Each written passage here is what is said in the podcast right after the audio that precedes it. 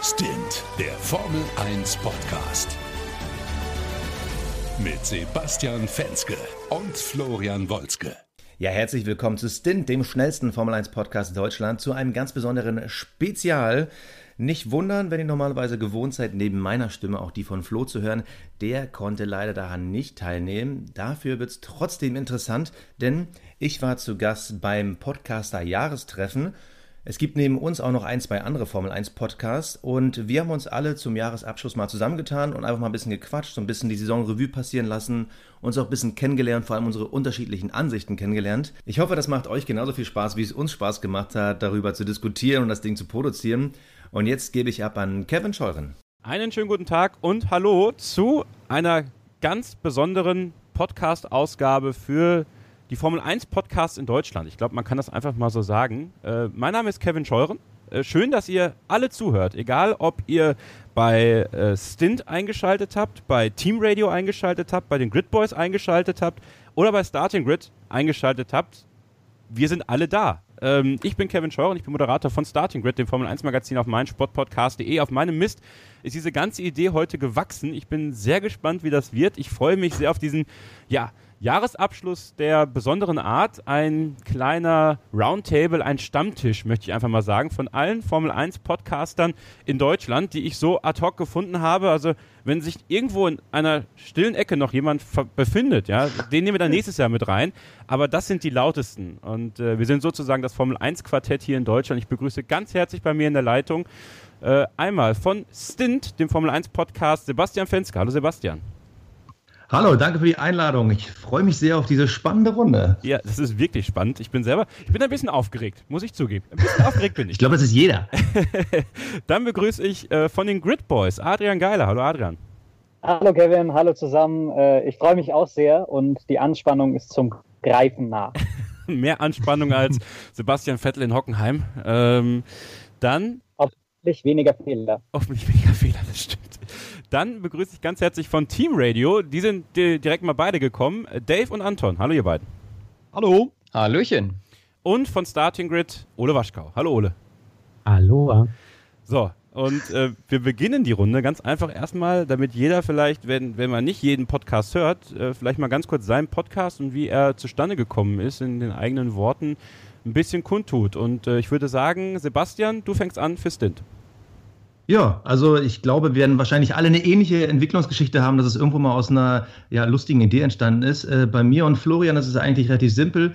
Ähm, ich bin äh, Redakteur beim Sat1 Frühstücksfernsehen, mache also eigentlich TV. Und Florian kommt, bei, äh, kommt aus München, äh, ist dort bei Sat1 Bayern und der war während seines Volontariats einfach mal so einen Monat bei uns, mal reingucken, was die Leute in Berlin machen.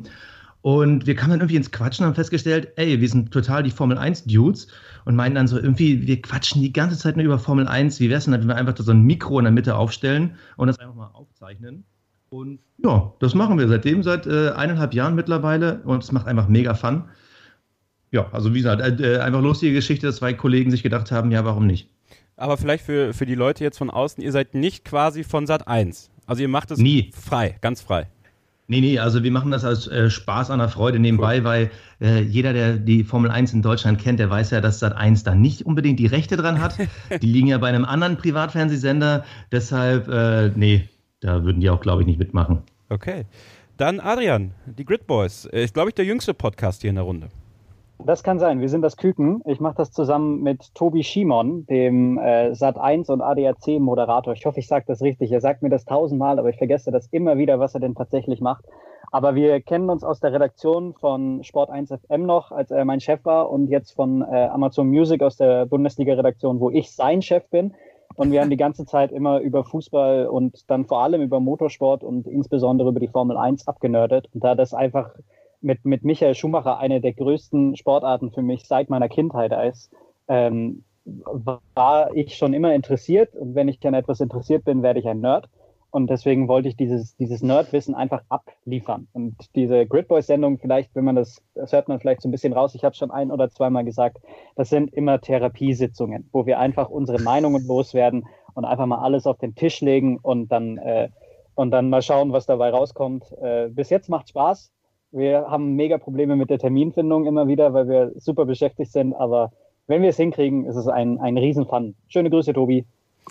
Dave und Anton, äh, Team Radio. Ich habe euch eigentlich über YouTube kennengelernt damals. Äh, wart ihr zuerst bei YouTube und wurde dann erst ein Podcast oder umgekehrt? Äh, ja, der Anton und ich, wir kennen uns schon seit Ewigkeiten, seit der Grundschule und äh, haben dann auch irgendwann äh, so ein bisschen auch versetzt mit YouTube angefangen. Ähm, erstmal mit Formel 1, ähm, also Videos zum Spiel. Und irgendwann haben wir uns dann quasi zusammengesetzt und haben gedacht, hey, äh, wir könnten ja mal irgendwie so Rennvorschauen machen. Und dann haben wir es äh, quasi als Rennvorschau getauft und hatten das ursprünglich mal auf meinem YouTube-Kanal hochgeladen. Und irgendwann haben wir uns gedacht, hey, machen wir doch ein bisschen mehr draus, machen einen eigenen Podcast draus und äh, ja, dann ist der Team Radio Podcast entstanden und den machen wir jetzt quasi seit Anfang oder seit Ende des letzten Jahres sogar. Da haben wir ein paar Folgen schon direkt hochgeladen und ja, dann kommt auch immer zu einem entsprechenden Rennwochenende dann ein bisschen was und wenn bald die Uni vorbei ist, vielleicht sogar noch ein bisschen mehr und regelmäßiger.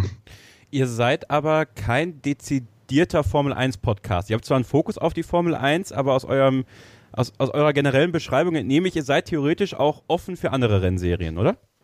Äh, ja, sind wir. Also natürlich ist unser Hauptfokus schon auf der Formel 1, weil das halt äh, auch äh, von früher einfach gut gepasst hat. Aber durchaus versuchen wir immer mal wieder so ein paar Ausflüge zu machen in andere Rennserien. Wir versuchen das sicher auch in Zukunft noch ein bisschen zu häufen. Also wir haben auch zum 24-Stunden-Rennen was gemacht oder zu DTM dieses Jahr auch und mal sehen, was wir äh, nächstes Jahr noch hinkriegen. Ich würde äh, ganz gerne noch ein paar andere Serien mit reinbringen. Ähm, also das ist schon auch unser Plan, uns ein bisschen zu weiten und uns nicht ausschließlich auf die Formel 1 zu fokussieren. Sehr, sehr spannend. Ole, Starting Grid, äh, du bist ja dazugekommen. Also das Ganze bei, bei mein Sportradio damals äh, fing das an, hat der Kollege Sven Schulze äh, diesen Podcast gehabt. Dann lag der eine ganze Zeit lang brach und irgendwann dachte ich mir so, ha, ähm, könnte man nochmal wieder reaktivieren. Da habe ich damals mit meinem äh, besten Freund Marcel Becker die Sendung gemacht. Der schied dann irgendwann zwangsläufig durch seine Arbeit aus und dann kam Ole dazu. Und ja, Ole, du kannst dann selber am besten erklären, wie du dann zu Starting Grid gekommen bist.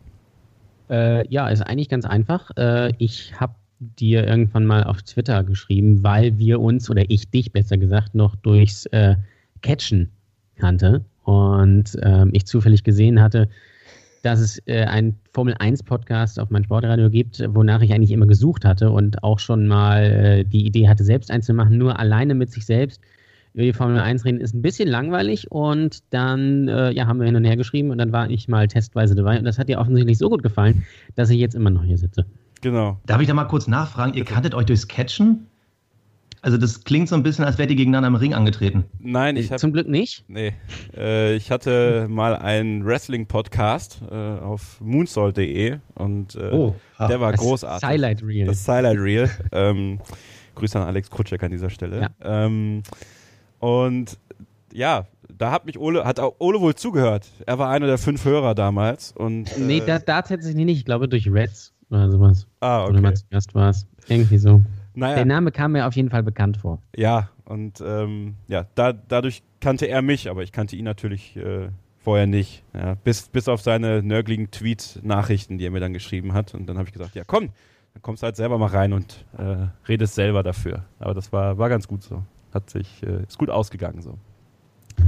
Die Formel 1 Saison 2018 hat uns, glaube ich, alle in seinen Bann gezogen. Vielleicht erstmal generell die Frage an euch in die Runde. Adrian, vielleicht fängst du einfach mal an war ja dann doch eine lange Saison, ne? Und, und ganz oft wird ja darüber diskutiert. Ich habe mir jetzt die ganzen letzten Weihnachtstage so Zusammenfassungen der Jahre 97 bis 2001 angeguckt und da waren es dann immer so 15, 16 Rennen und jetzt hatten wir, glaube ich, derer 21 oder 22. War die Saison schon fast zu lang irgendwie? Ah, das ist eine, eine schwierige Frage. Also ich glaube, jedes Mal, wenn man sich das Rennen anschaut, dann denkt man sich, ach cool, das ist Formel 1 und man, man hört freitags von den, von den freien Trainings und donnerstags hört man die Pressekonferenzen und man denkt sich, cool, es fängt wieder an. Aber man hat dann schon gemerkt, auch bei allen Beteiligten und bei Will Buck ist mir das am allermeisten aufgefallen, bei dem, bei dem äh, Paddock Pass, den er mal vor und nach den, äh, nach den ganzen Dingen gemacht hat da ist man, da, das ist schon schwer, dann immer hinterherzukommen, weil halt wirklich unfassbar viel los war. 21 Rennen, 52 äh, Jahreswochen, ist, ist schon echt ein, echt ein dickes Brett. Für mich persönlich als, als Fan und so Halbbeteiligten war es im Endeffekt nicht zu viel, aber es sollte glaube, es kann auch nicht mehr richtig viel mehr werden, weil dann äh, sprengen wir den Kalender von, äh, von März bis, bis November, dann müssen wir irgendwann im Januar auffahren. Und ich weiß nicht, ob dann immer noch das Interesse da ist. Sebastian, ihr seid ja mit Stint immer sehr, sehr schnell nach den Rennen am Start mit euren Rennanalysen, meistens noch am Renntag selber, wenn es möglich ist. Ähm, hast du selber bei dir auch irgendwann gemerkt, ähm, wenn du dich dann nach einem Rennen hingesetzt hast mit Florian, dass, dass es schwieriger wurde, so gegen Ende der Saison, dass man irgendwie auch ja, ein, ein Stück weit müde wurde? Ja, also da würde ich, möchte ich mal einfach sagen, das liegt auch ein bisschen am Privatleben. Wenn die Freundin dann mit den Hufen schaut, oh, ist schon wieder Sonntag. Da habe ich wirklich dieses Jahr gemerkt, es ist doch ganz schön viel. Also es waren dann irgendwie 21 Sonntage, wo man halt immer wieder sagen musste, nee, heute geht nicht, weil ich habe ja, ich habe ja Podcast, ist ja Rennen und so. Es ist schon viel. Und vor allem, wenn man jetzt so bei unseren Saisonrückblicken auch nochmal Revue passieren lässt, was alles passiert ist, es hat schon ein bisschen was, so ein bisschen was Beliebiges, wenn man wirklich auf jedes einzelne Rennen guckt, weil was war jetzt nochmal in Ungarn und was war dann nochmal in Hockenheim? Gut, wir äh, aus Deutschland wissen natürlich ziemlich genau, was da passiert ist, aber es ist halt so, dass man sich nicht mehr so an die einzelnen Highlights erinnert, weil es so viel ist. Und ich glaube, wir würden auch mit einer Saison mit 16, 17 Rennen ganz gut durchkommen. Vor allem, wenn du dann so die Triple-Header hast, wo du dann drei Sonntage irgendwie am Stück dann irgendwie ran musst und dann irgendwie sowohl gucken willst, aber dann auch aufnimmst und dann arbeitest du ja quasi durch, wenn man es als Arbeit sieht. Ich finde es einen kleinen Ticken zu viel, aber ich befürchte, Liberty Media, die finden bestimmt noch ein paar Wochenende, wo sie so Rennen hinknallen können. Vielleicht ja mal in der Woche, so wie, wie im Fußball. Englische Oh Gott, Wochen in nee. der Formel 1. äh, Dave und Anton, ähm, ihr, ihr seid ja, also ich, ich finde eure Konstellation ja sehr interessant. Dave, Dave Gaming, ähm, großer YouTube-Kanal, du bist, du bist ja auch viel unterwegs. Äh, dann noch die Zeit zu finden für den Podcast. Ich habe gerade selber gesagt, dann, du warst ja noch in der Uni, du hast ja jetzt deine, deine Abschlussarbeit abgegeben, ähm, da noch mehr Zeit zu finden. Ist das, ist das dann manchmal schade gewesen, dass du gemerkt hast, dass ihr gemerkt habt, oh, so richtig Zeit für den Podcast haben wir gerade gar nicht? Also mehr als vielleicht eine, eine gewisse Müdigkeit, die man dann gegen Ende der Saison hat? Ja, ich denke auch, das hängt ziemlich vom Privatleben auch ab. Und du hast ja auch gesagt, wenn man grundsätzlich dann auch viele Projekte hat und äh, viel zu tun hat dadurch auch, ähm, dann ist es halt immer schwierig, zumindest sehr aktuell und zeitnah alles zu machen. Das hat vor allem in den letzten Wochen bei uns so ein bisschen ähm, entsprechend drunter gelitten, aber äh, grundsätzlich ich stimme grundsätzlich zu, dass ähm, man auch mit einer Saison mit weniger Rennen auskommen könnte und dass es wahrscheinlich auch für alle so ein bisschen angenehmer wäre, dass man da auch zwischendurch so ein bisschen wieder den Hunger und die Lust auf Formel 1 bekommt. Ähm, ich glaube aber, dass es tatsächlich auch dann für die ganzen Leute in den jeweiligen Teams noch schlimmer ist, weil äh, die haben ja quasi dann diese drei Rennwochenenden zum Beispiel hintereinander gehabt, wo sie halt äh, die ganze Logistik machen mussten, am Rennwochenende die ganze Arbeit machen mussten. Und ich glaube, insbesondere an die muss man da auch mal denken, dass da eventuell nicht zu viele Leute eventuell unter die Räder kommen. Vor allem, wenn man dann in Zukunft irgendwelche Budgetkürzungen macht und wenn dann jemand bei der Boxencrew oder so spart oder bei den Mechanikern, dann ja, könnte das ein bisschen eng werden und schwieriger bei den Leuten, die dann da übrig bleiben. Also ich glaube, dass tatsächlich das Problem ist, dass es halt diese, diese Triple-Header, und dann waren es, glaube ich, äh, vier Rennen in fünf Wochen und fünf Rennen in sieben Wochen. Und ähm, wenn man dann die Instagram-Stories von manchen Ingenieuren oder von Will Buxton eben verfolgt und der ist gerade Vater geworden, dann ist es für den echt schwer, sein Kind zu sehen, weil es halt eben so viel, so viel Power gibt. Und jedes Wochenende muss er irgendwo sein und der muss ja Mittwoch anreisen, um irgendwas zu produzieren. Und Donnerstag ist dann die Pressekonferenz, Freitag, Samstag, Sonntag, Montag vielleicht erst wieder zurückfliegen. Dann sind das schon fünf, sechs, sieben Tage Wochen und dann geht's ja direkt weiter. Also ich, ich würde mich freuen, wenn es ein bisschen entzerrt werden wird. Ich glaube, es sind gar nicht zu viele Rennen, aber vielleicht ist das Zeitfenster, in dem die Rennen stattfinden, zu klein.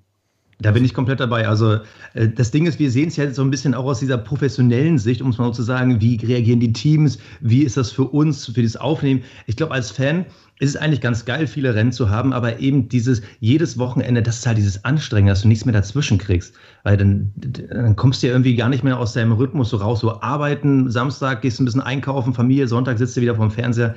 Ich glaube, es wäre für alle besser, wenn es wirklich einfach nur entzerrt ist. Ich glaube, das ist die Obergrenze an Rennen, die wirklich gehen.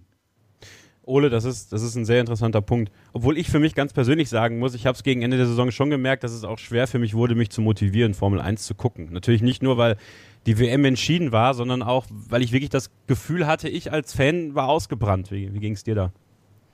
Ja, ist ganz ähnlich. Also es war letztes Jahr genauso. Ähm, es, ja, die WM ist halt entschieden so und dann sind die letzten Rennen dann nicht mehr so spannend und dann sagt man sich, oh ja gut, ist es Formel 1, aber ich habe eigentlich andere Dinge im Kopf, so wie Weihnachten oder, oder was weiß ich was.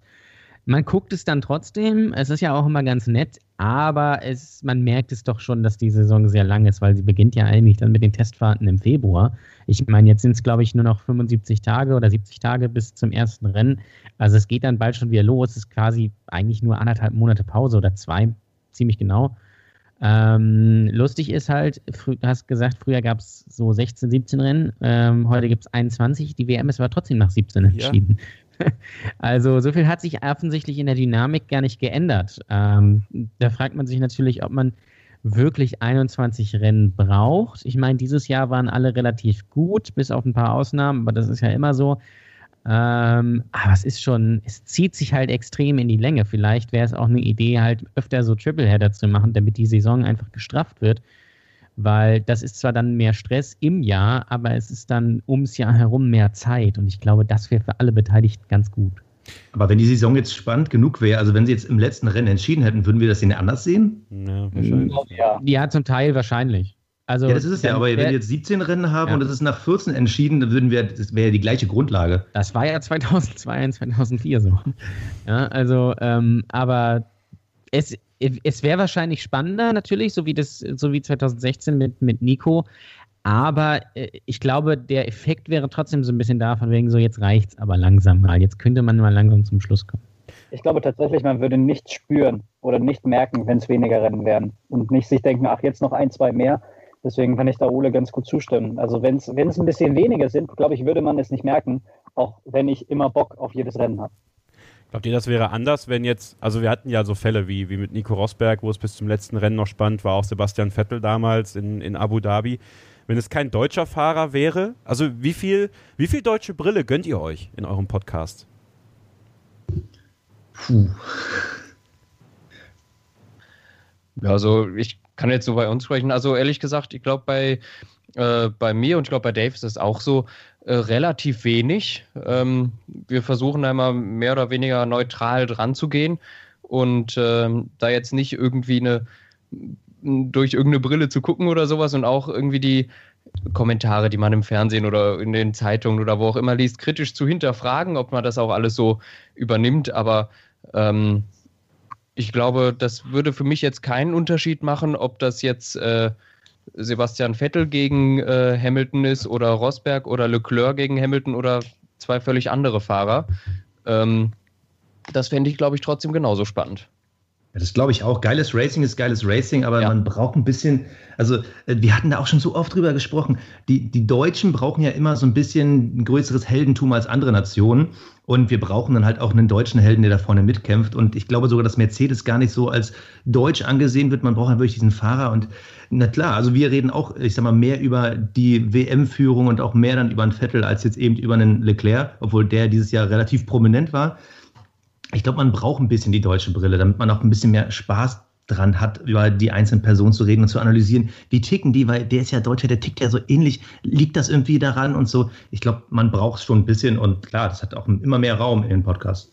Adrian? Ich glaube, es ist wichtig, dass du einen Personenkult hast, also jemanden, dem du mitfiebern kannst, um dann eben deine Begeisterung äh, mit, mit ranzubringen. Ich kann mich daran erinnern, ich habe jahrelang Skispringen geguckt, obwohl es eine, eine fürchterliche Zeit war mit irgendwann mal keinem Deutschen im zweiten Durchgang und sowas.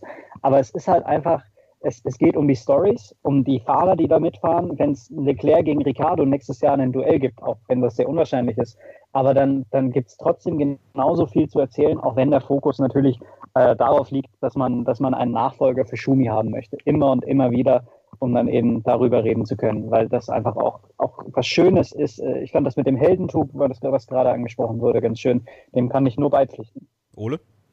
Ähm, also, wer mich kennt, der weiß, dass ich da eigentlich fast gar nicht die deutsche Brille aufhabe. Ähm, also, natürlich freut man sich, fiebert natürlich schon so ein bisschen mit.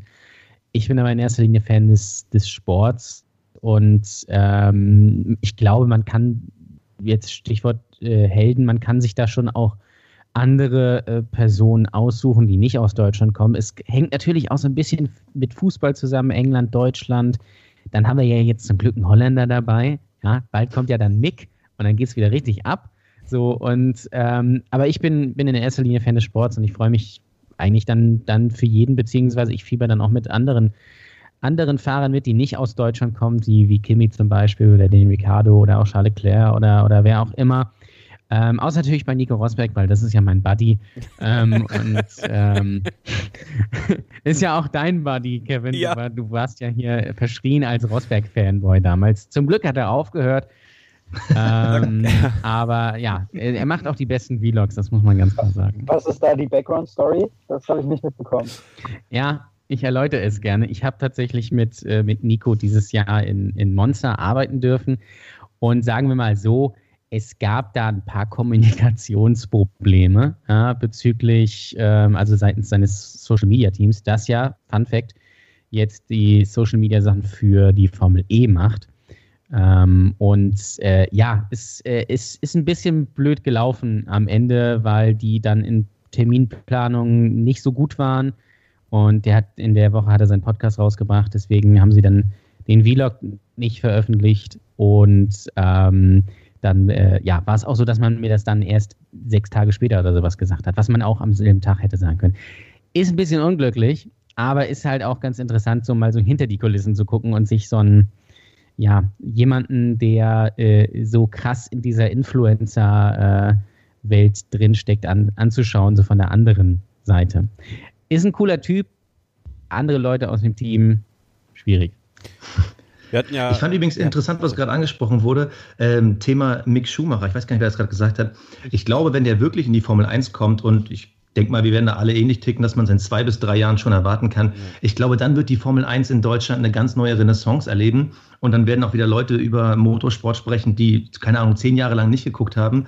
Und dann wird es auch wahrscheinlich auch bei uns dann liegen, dass dann die deutsche Brille wieder öfter aufgesetzt wird. Weil man wird ihn ja ganz anders sehen und betrachten. Ich glaube, dieser Schumacher-Hype, der, der deutet sich ja schon langsam an. Jetzt gibt es ja ab äh, Anfang Januar diese Schumacher-App mit den Schumimojis. Ja, also da gibt es ja dann Schumoji, ja. Schumojis, die Emojis von Michael und Mick.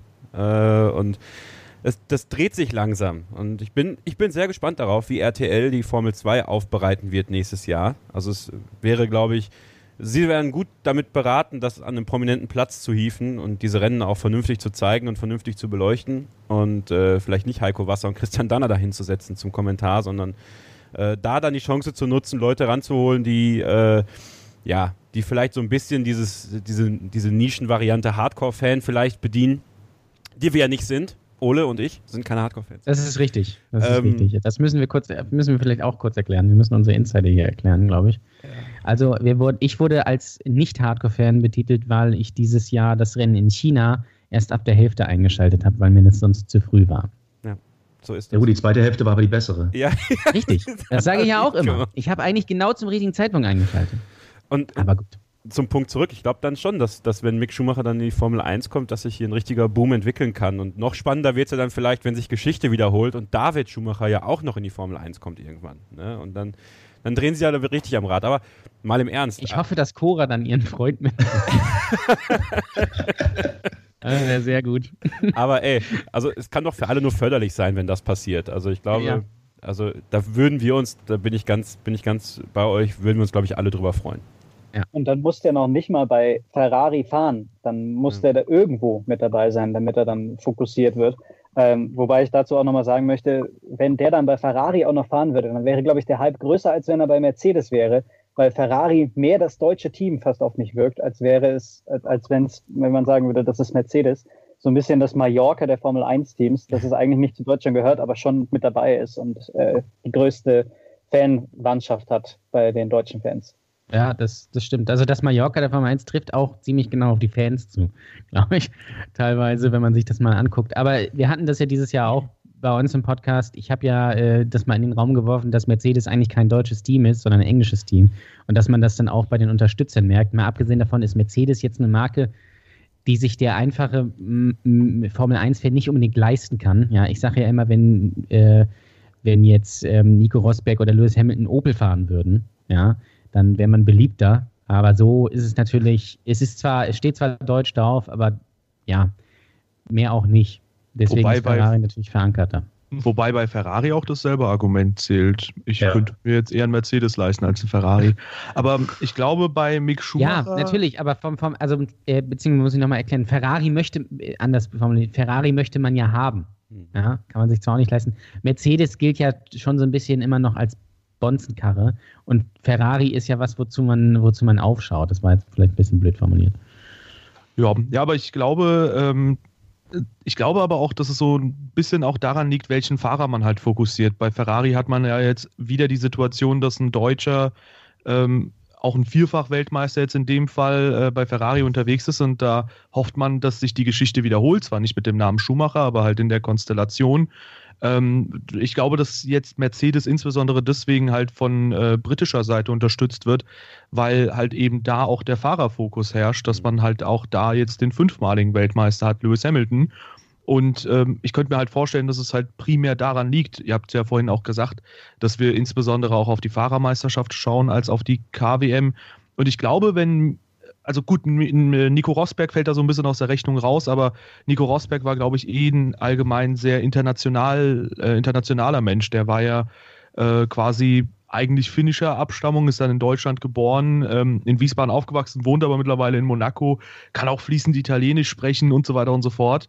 Also da kommt extrem vieles zusammen und äh, ich kann mir halt vorstellen, dass er dann deswegen unter anderem nicht so den Hype in Deutschland aus, ähm, ja, auslösen konnte wie ein Vettel jetzt. Und ich könnte mir schon vorstellen, wenn Mick Schumacher, wahrscheinlich wäre Ferrari nochmal die interessantere Kombination mit Mick Schumacher.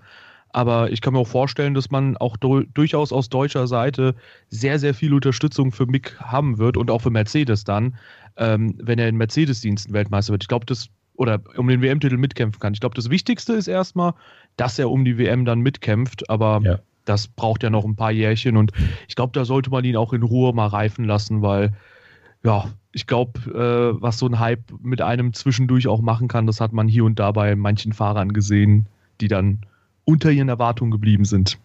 Das stimmt.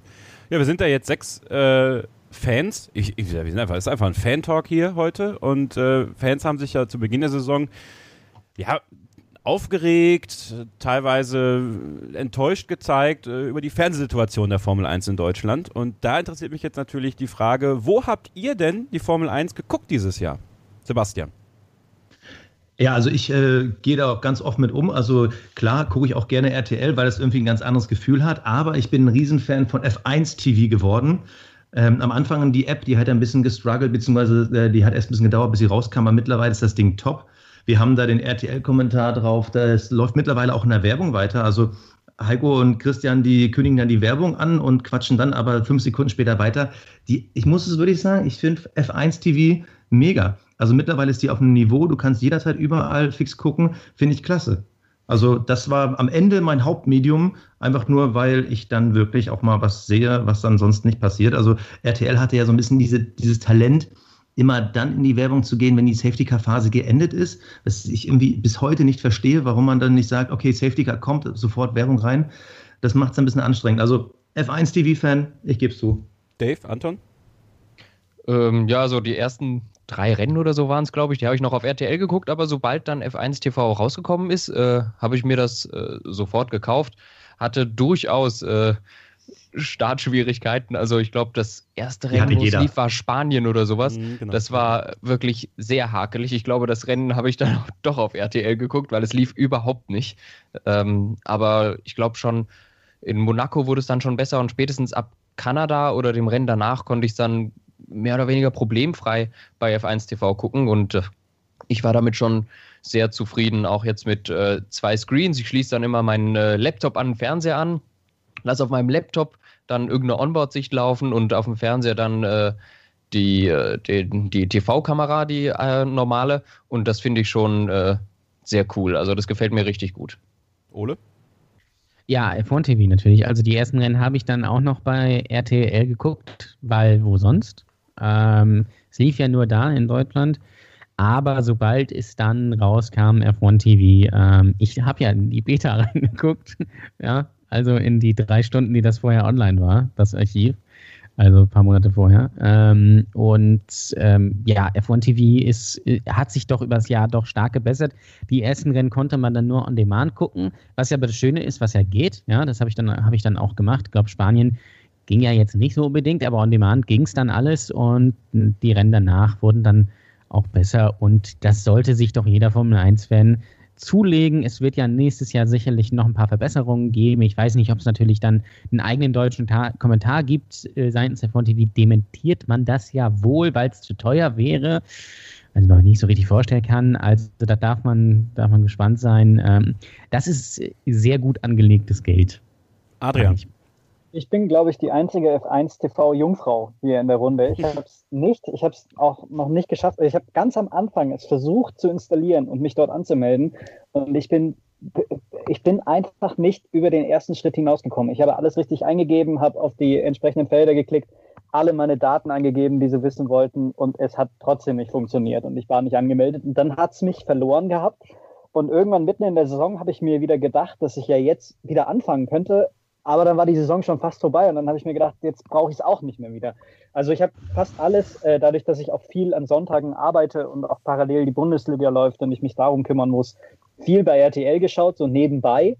Und ähm, was für mich dann aber auch zwingend notwendig war, war immer die entscheidenden Szenen nochmal im Instagram-Feed von der Formel 1 nochmal nachzuschauen, in den Instagram Stories, wenn sie es hochgepostet haben, so schnell wie möglich und ähm, dann natürlich alles drumherum, was kam. Also jede äh, Rennzusammenfassung, alle Qualifying Reactions auf dem F1 YouTube-Kanal, ähm, Social Media, alles, was da rauskam, äh, musste irgendwie in mein Gehirn. Ist ja die Frage äh, nach, ja, wie sagt man so schön, Incentives dazuzuschlagen. Und äh, das Thema deutscher Kommentar. Und äh, da haben wir ja gerade schon die Namen Heiko Wasser und Christian Danner fallen gelassen. Äh, ja, man ist irgendwann darauf umgestiegen, auch in den Werbepausen bei F1 TV dann auch den Kommentar weiterlaufen zu lassen. Aber ja, es gibt nicht wenige Fans, natürlich auch äh, zufälligerweise Hörer von Starting Grid, die sich an äh, unserer äh, Aktion Hashtag äh, Rohsucher vor F1 TV beteiligt haben. Das haben wir mal ganz frech ins Leben gerufen.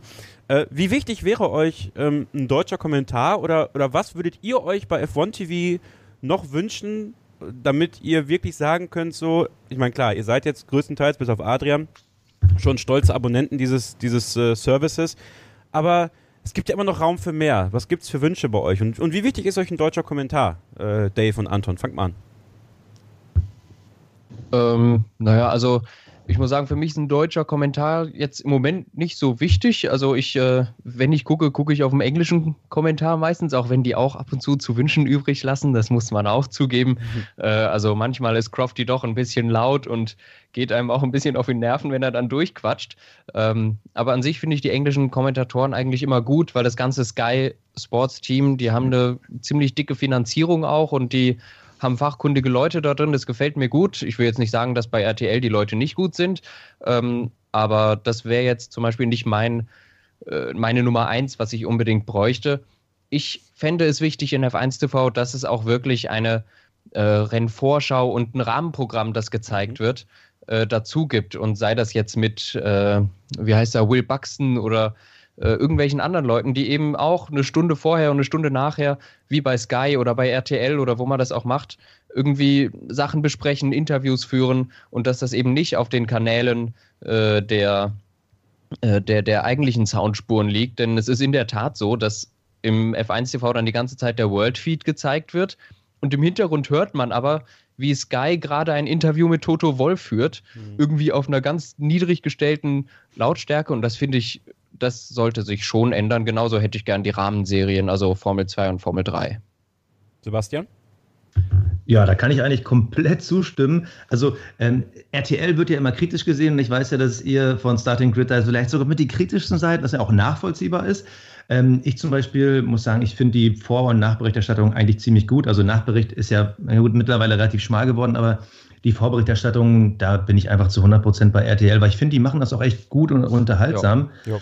Ähm, und äh, wenn ich F1 TV gucke mittendrin, ich schalte auch wirklich gerne zu den äh, britischen Jungs, weil die, das geht einfach geil ab. Also da ist einfach immer wieder diese Energie drin, wo man sich echt fragt, wie kriegt man das eigentlich hin, wo, wenn gerade gar nichts passiert, da richtig so zu explodieren. Ich finde es super.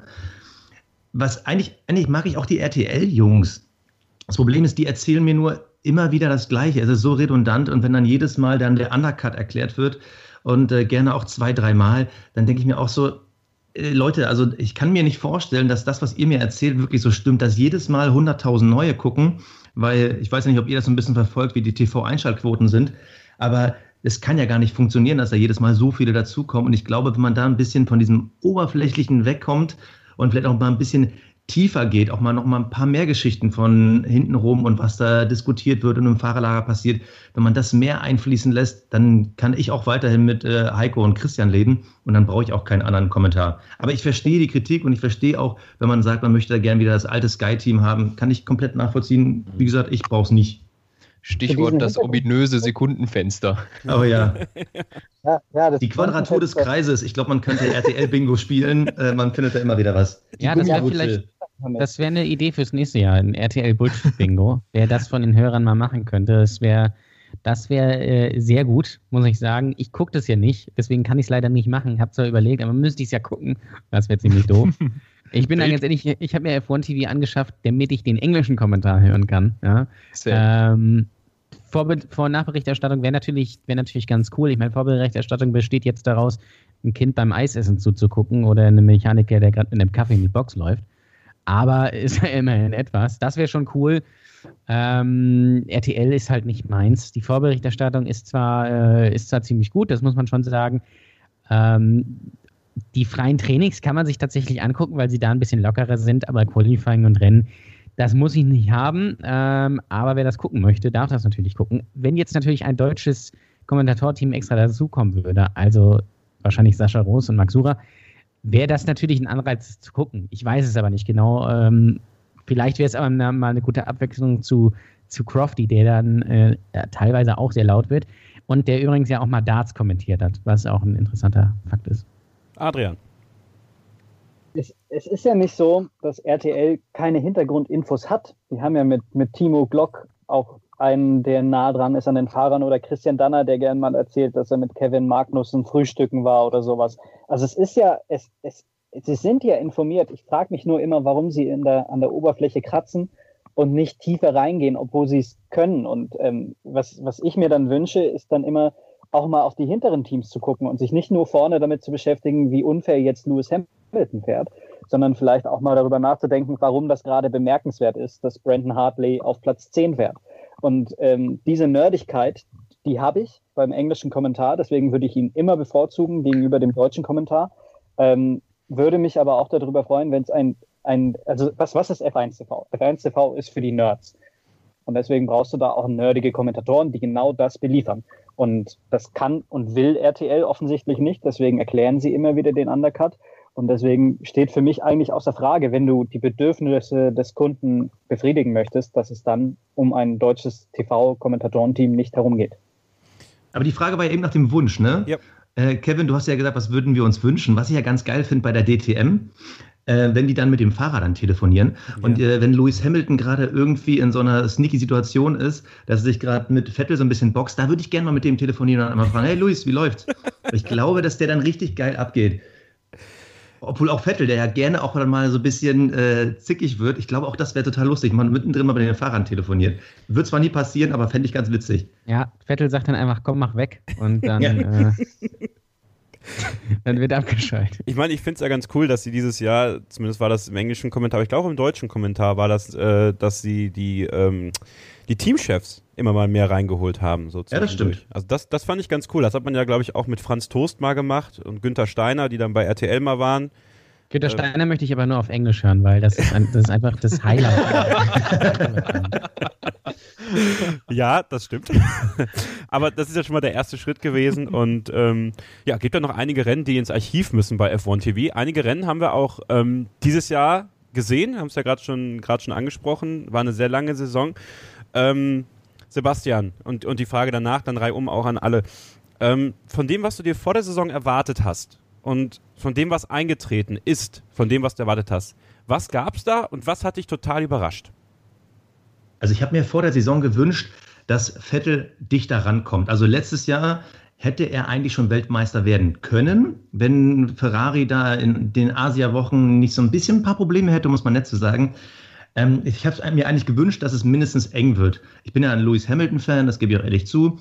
Ähm, von mir aus soll er dann im letzten Rennen Weltmeister werden, aber ich hätte gehofft, dass Vettel dichter rankommt und ich war dieses Jahr sehr enttäuscht von dem, was da Ferrari und Vettel diesmal äh, in Union verbockt haben. Das finde ich, kann man auch so sagen, dass es wirklich verbockt haben, dass es wirklich eigene Schuld ist. Ähm, das hätte ruhig ein bisschen spannender werden können zum Ende. Es war aber bis zu drei Viertel der Saison, fand ich super. Auch dass hinten so relativ viel los war, weil die haben ja wirklich beim Kampf Best of the Rest, da war ja jeder irgendwie mal ein bisschen vorne. Am Ende hat sich Hülkenberg durchgesetzt, was wir, glaube ich, alle ziemlich cool finden. Aber da war mal ein Leclerc war vorne, da war mal ein Ocon war da mit dabei und so. Das fand ich ziemlich geil. Was ich mir mehr gewünscht hätte, ist, dass es nicht so das eine Team gibt, was abfällt, weil da war ja schon die Hoffnung im letzten Jahr, dass da auch diese, diese Hinterbänkler und so, dass es da ein engeres Mittelfeld gibt mit mehr Spannung und da fand ich echt enttäuschend, dass da bei Williams so gar nichts kam.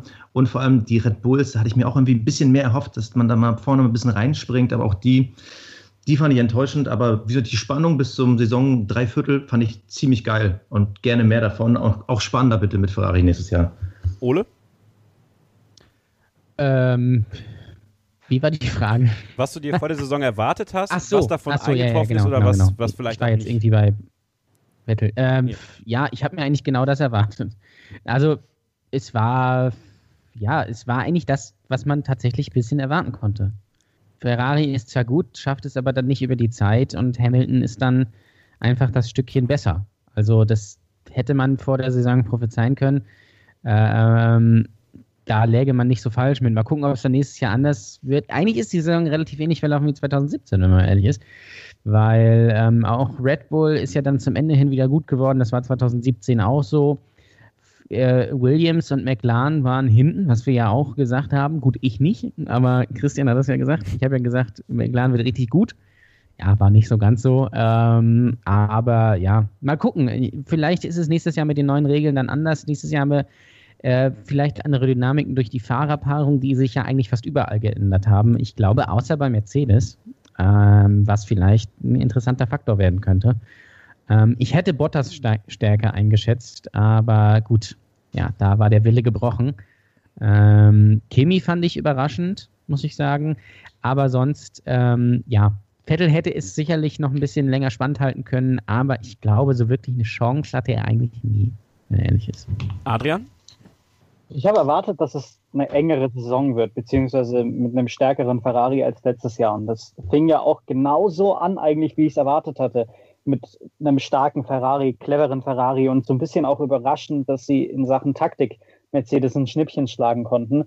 Ähm, leider lief es dann, äh, das hat Ole gerade richtig gesagt, genauso wie in der Saison 2017, was ich nicht erhofft hatte, dass es nämlich eine, eine klare Zweiklassengesellschaft gibt zwischen den Top, Top 3 Teams und allen anderen ähm, dass, dass kein Team so wirklich vorne mit reinstechen kann. Sergio Perez ist der einzige, der nicht aus dem Top 3 Teams kommt, der auf das Podium gefahren ist in, in Baku.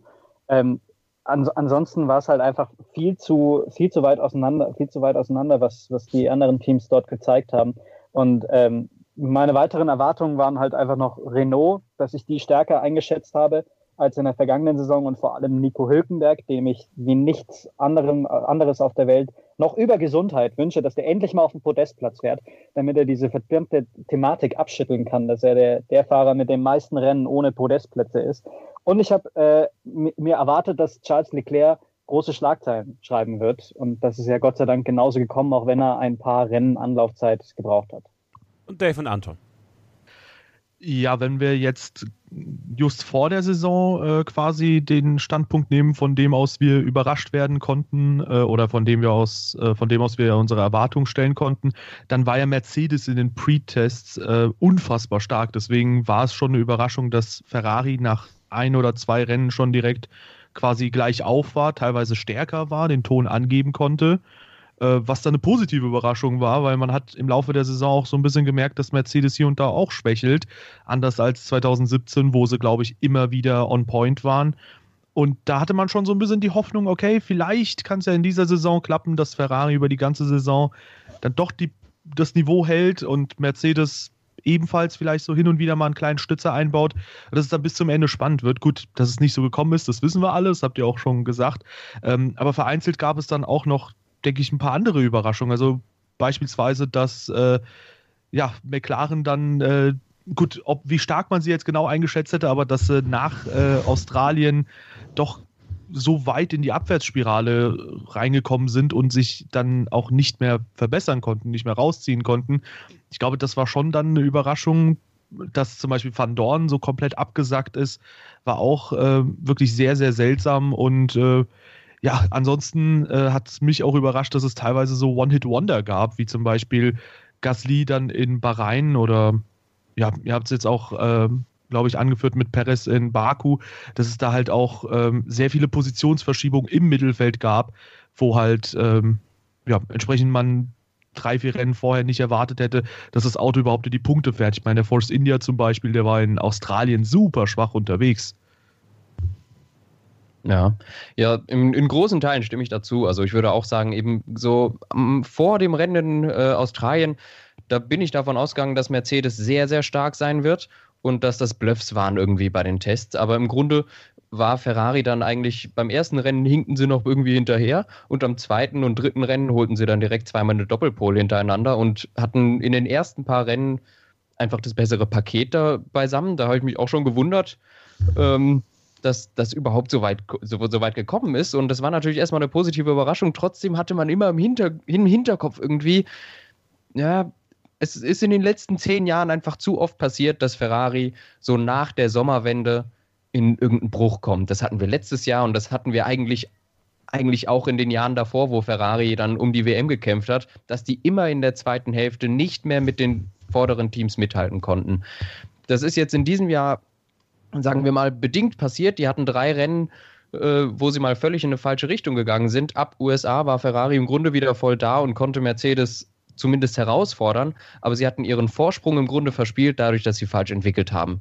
Und ähm, somit war es dann eigentlich schon äh, der Zug von, von der äh, Performance-Seite gegen Ende der Saison abgefahren und er war aber schon vorher abgefahren aufgrund diverser Probleme, die wir alle gesehen haben und auch kennen.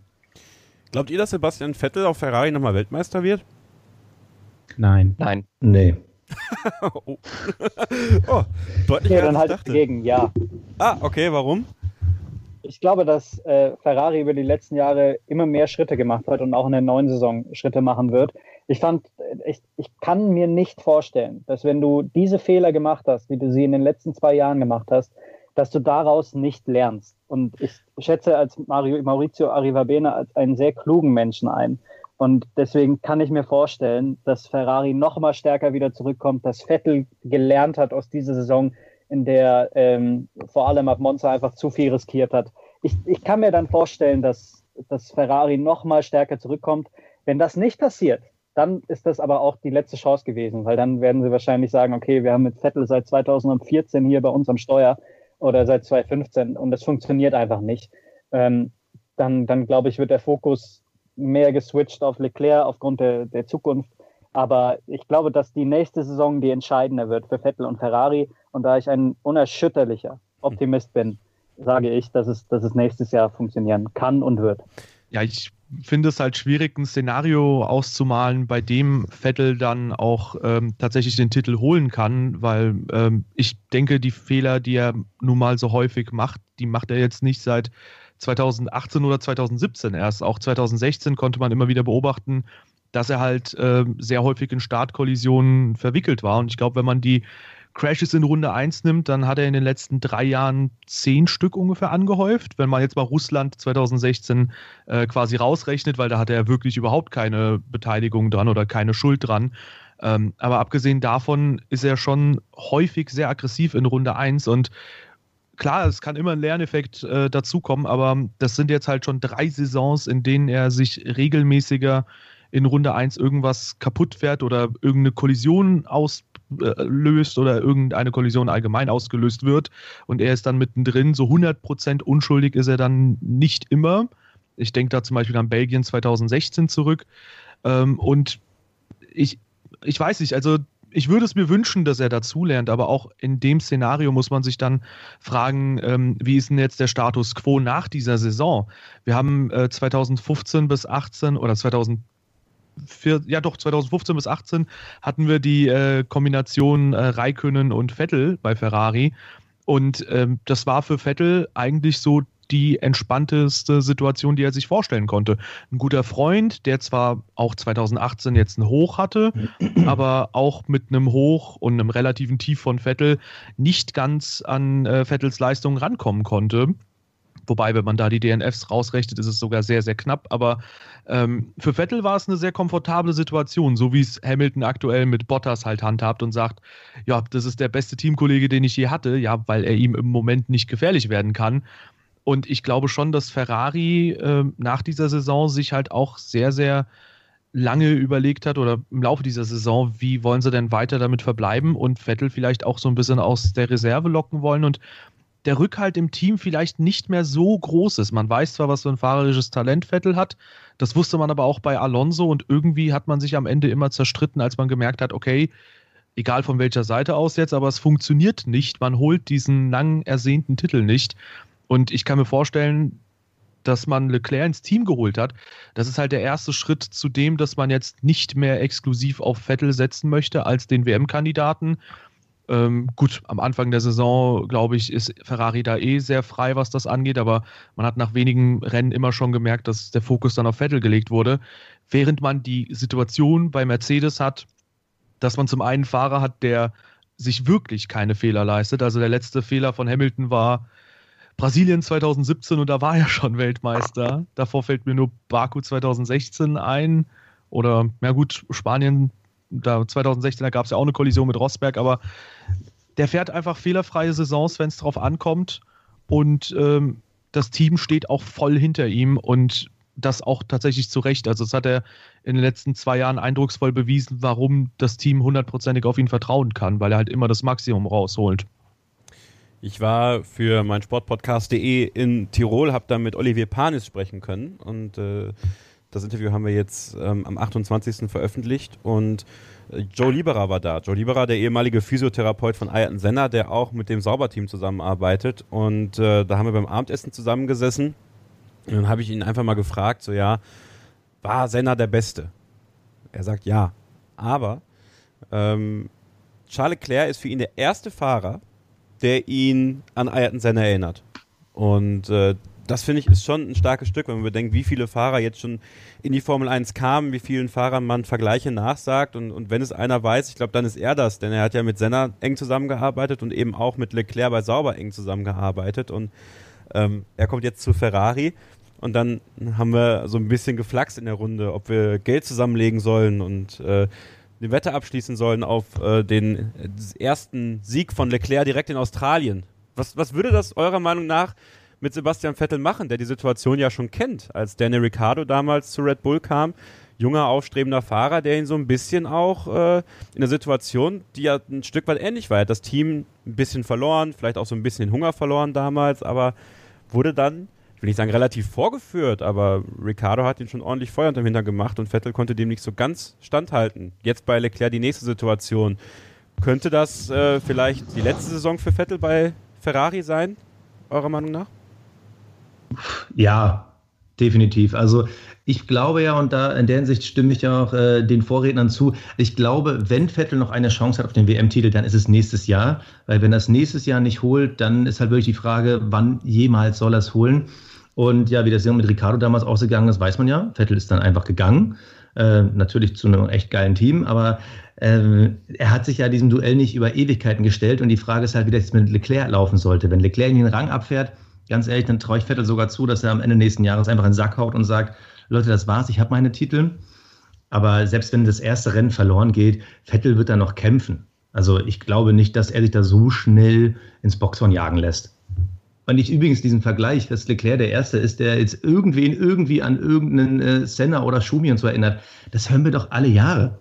Also ich finde es immer so ein bisschen übertrieben, weil das wurde über Verstappen damals gesagt, das wurde über einen Alonso gesagt und das wurde auch über einen Hamilton gesagt und äh, dann kommen immer die nächsten Vergleiche. Ich finde, Leclerc hatte eine geile Saison, aber er muss jetzt auch erstmal nächstes Jahr zeigen, ob er schon da ist, weil da war Max Verstappen auch vor zwei Jahren. Ich schätze aber tatsächlich Leclerc als ein größeres Talent ein als Max Verstappen. Und äh, bei Max Verstappen war ich mir nie sicher und habe auch immer diesen Satz angezweifelt, der hat das Potenzial, Weltmeister zu werden. Weil du hast völlig recht, das sagt man über so viele Und ich meine, das auch irgendwo mal gelesen zu haben von Fernando Alonso über seinen neuen Teamkollegen Stoffel van Dorn. Und wir wissen alle, was mit dem passiert ist. Also ich glaube, dass Leclerc. Ja, der, wird, der wird aber Weltmeister in der Formel E. Also. Vielleicht hat er auch das gemeint und es wurde wegredigiert. Kann ja sein. Es ist, es ist so, dass ich glaube, dass Leclerc einen, einen größeren Vorteil hat als Verstappen und zwar ist er vom Mentalen her, von, von einfach von seiner Herangehensweise einen Schritt weiter. Durch seine Geschichte, wie, wie er zum Rennfahrer geworden ist, durch seine, durch seine Entwicklung und auch durch diese Saison, in der er am Anfang große Probleme hatte und das Auto immer besser in den Griff bekommen hat, um dann eben in Baku diesen fulminanten sechsten Platz reinzufahren. Also ich, ich glaube, dass, dass Leclerc ein besonderer Fahrer ist als Max Verstappen und deswegen diese Vergleiche bei ihm gerechtfertigter sind, als sie noch bei vielleicht anderen großen Talenten, die reingekommen sind in die Formel 1, ähm, der Fall ist. Ja gut, aber Vettel ist damals auch auf einem Toro Rosso auf Pol gefahren. Das war ja auch dann äh, mitten aus dem Nichts. Also ich bin, ich bin ja komplett dabei. Leclerc hat Riesentalent, das sehen wir alle. Aber man muss mir jetzt erst auch mal noch mal eine zweite Saison geben, um das zu bewerten, weil da hatten wir schon ganz andere. Und wenn man jetzt wirklich mal guckt am Ende, klar, die letzten, vor allem die letzten drei Rennen, die waren ja wirklich mega von ihm. Aber wenn man jetzt auf die Abschlusstabelle guckt, welche Fahrer hat er denn hinter sich gelassen? Ein Sirotkin, ein Hartley, ein Stroll. Äh, also noch hat er auch nicht diesen, diese Gegner gehabt, die auf einem hohen Niveau sind. Und das muss er nächstes Jahr erstmal zeigen. Wenn es ja. danach geht, hatte man sogar von Bottas mehr erwartet. Also habe ich jedenfalls mehr erwartet. Ja, in erster Linie hat er ja ähm, Markus Eriksson als Teamkollegen besiegt. Ich glaube auch, dass man da erstmal äh, schauen muss, wie er sich in einem Top-Team gegen einen Top-Fahrer auch anstellt. Ich glaube aber, also ich glaube, dass es ein bisschen zu früh ist, äh, Charles Leclerc irgendwo einzuordnen da an der Spitze, eben aus diesen Gründen. Äh, das wird sich alles 2019 erst zeigen. Im Endeffekt wissen wir weder über seine Beständigkeit in einem Top-Team was, noch über seine Pace genau. Und ähm, daher würde ich sagen, da müssen wir abwarten. Ich würde aber schon sagen, äh, um da nochmal kurz zu revidieren, auch wenn ich selbst jemand bin, der Max Verstappen gerne mal kritisiert, ich glaube, wenn der das zusammen bekommt, und ich denke mal, da hat er sogar sehr viele Ähnlichkeiten mit Sebastian Vettel. Ich glaube, wenn er das äh, zusammen bekommt, ohne Fehler eine Saison, dass er dann auf jeden Fall ein äh, WM-Kandidat ist. Nur mit dem Unterschied zu Vettel, dass er selbst halt noch sehr, sehr jung ist ähm, und sich das auch entsprechend noch leisten kann. Noch schaut Red Bull amüsiert zu bei den ganzen Rennen, weil er dann auch immer sehr sensationell unterwegs ist. Aber ich denke, dass sich nach einer gewissen Zeit das Ganze auch abebben wird und dass wir auch Max Verstappen quasi bei seinem vollen Potenzial sehen. Wir haben es ja vorhin thematisiert. Ricardo ist äh, ins Red Bull-Team gekommen und war auf Anhieb äh, schneller als Sebastian Vettel 2014. Das ist jetzt natürlich ein paar Jahre her, aber Max Verstappen war dann quasi 2016, als er ins Team kam, als es gut gelaufen ist, auf Anhieb auch dann schneller als Ricardo oder zumindest auf Augenhöhe in etwa.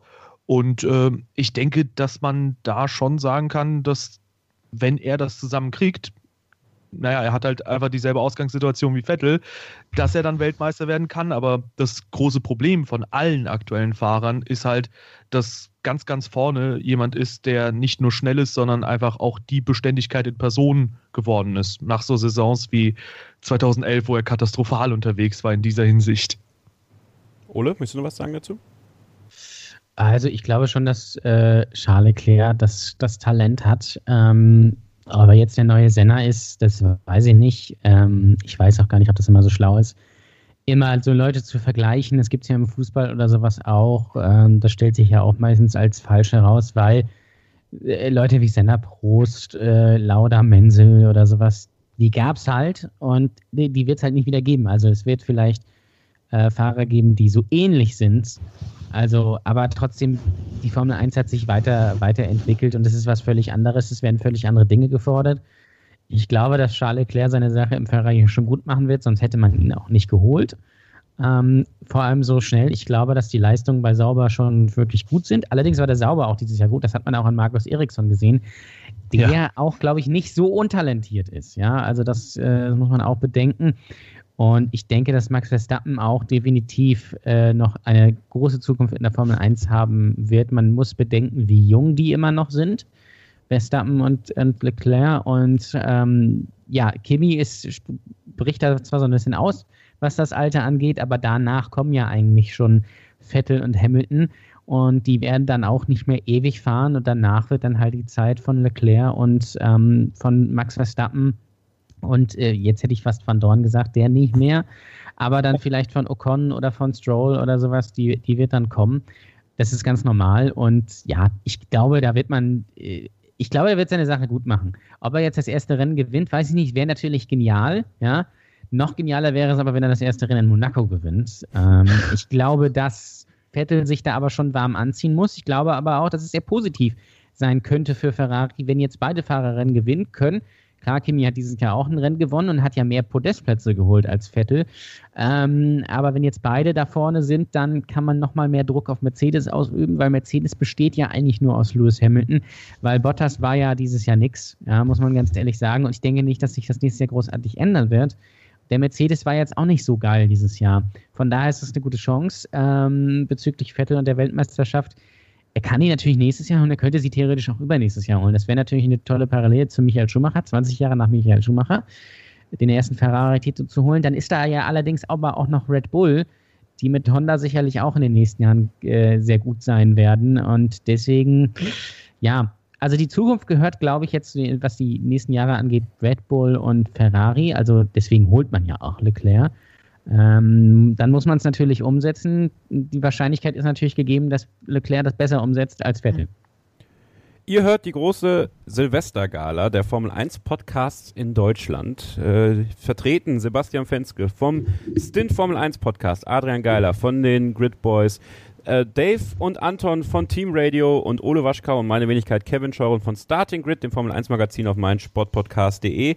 Wir blicken ein bisschen zurück, blicken ein bisschen voraus und kommen jetzt zu einer Person, die die Formel 1 verlassen hat und ähm, ja am Ende nochmal wirklich einen großartigen Abschied bekommen hat. Fernando Alonso und wir haben ja bei uns bei Starting Grid immer wieder auch gehört und auch von, von Leuten, die nah dran sind, er hat ja überall irgendwie verbrannte Erde hinterlassen. Man hatte das Gefühl, der rote Teppich, den man ihn ausgerollt hat und der Fahrerbriefing Room äh, soll ja jetzt wohl dauerhaft auch der Fernando Alonso Room sein. Ähm, ja, welche Lücke hinterlässt er für euch? Äh, für dich zum Beispiel, Adrian? Eine große. Also ich kann mich daran erinnern, dass als er in die Formel 1 gekommen ist, ich ihn nicht mochte. Ich, er war der große Konkurrent von, von Schumi. Er hat ihn besiegt, er hat ihn in den Schatten gestellt mit Renault. Ich, ich war nie der große Freund von ihm. Dann kommt diese unsägliche Saison 2007, in der er sich mit Lewis Hamilton auf, auf in, in Kindergartenmanier anlegt. Ähm, der, dieser komische Sieg in Singapur, der irreguläre Sieg in Singapur. Es gab viele Szenen, die mich so zurückgelassen haben, dass ich mir dachte, was, was ist das für ein Kasper? Was ist das eine, was bringt der für eine Farbe in die Formel 1 und was, was wütet der da rum? Aber ich muss sagen, dass ich in den letzten Jahren, ähm, vielleicht weil er auch keine Gefahr für meine, für meine Lieblingsfahrer dargestellt hat, so ein bisschen an, an Sympathie gewonnen hat mit seiner Ach, leckt mich doch alle Mentalität.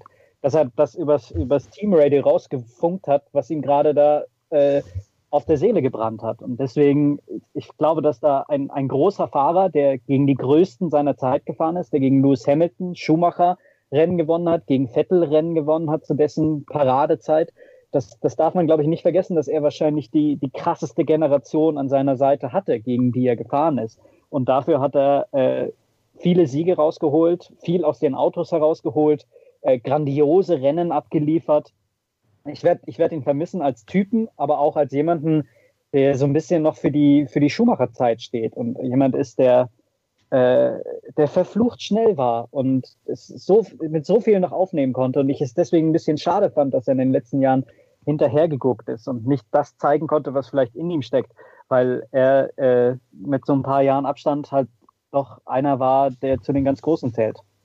Dave, Anton?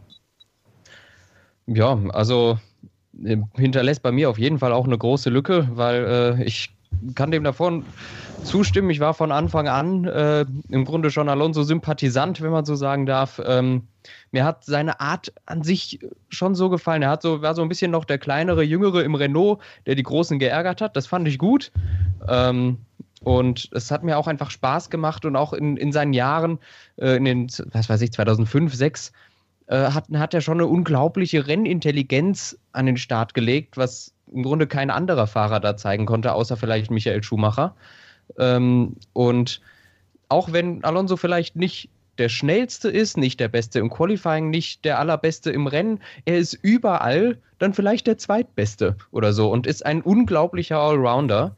Und seine Verbissenheit, sein Rennspeed und alles, was er da hat, äh, hat mich selbst auch jetzt noch in den letzten Jahren begeistert. Wenn, wenn der Mann um Platz 14 kämpft, dann kämpft er so, als wäre es ein Sieg. Ähm, das finde ich immer wieder großartig. Und besonders seine Ferrari-Jahre bleiben mir im Kopf. Ähm, wo er es immer wieder doch geschafft hat, bis zum Ende eine WM offen zu halten, also immer wieder zweimal.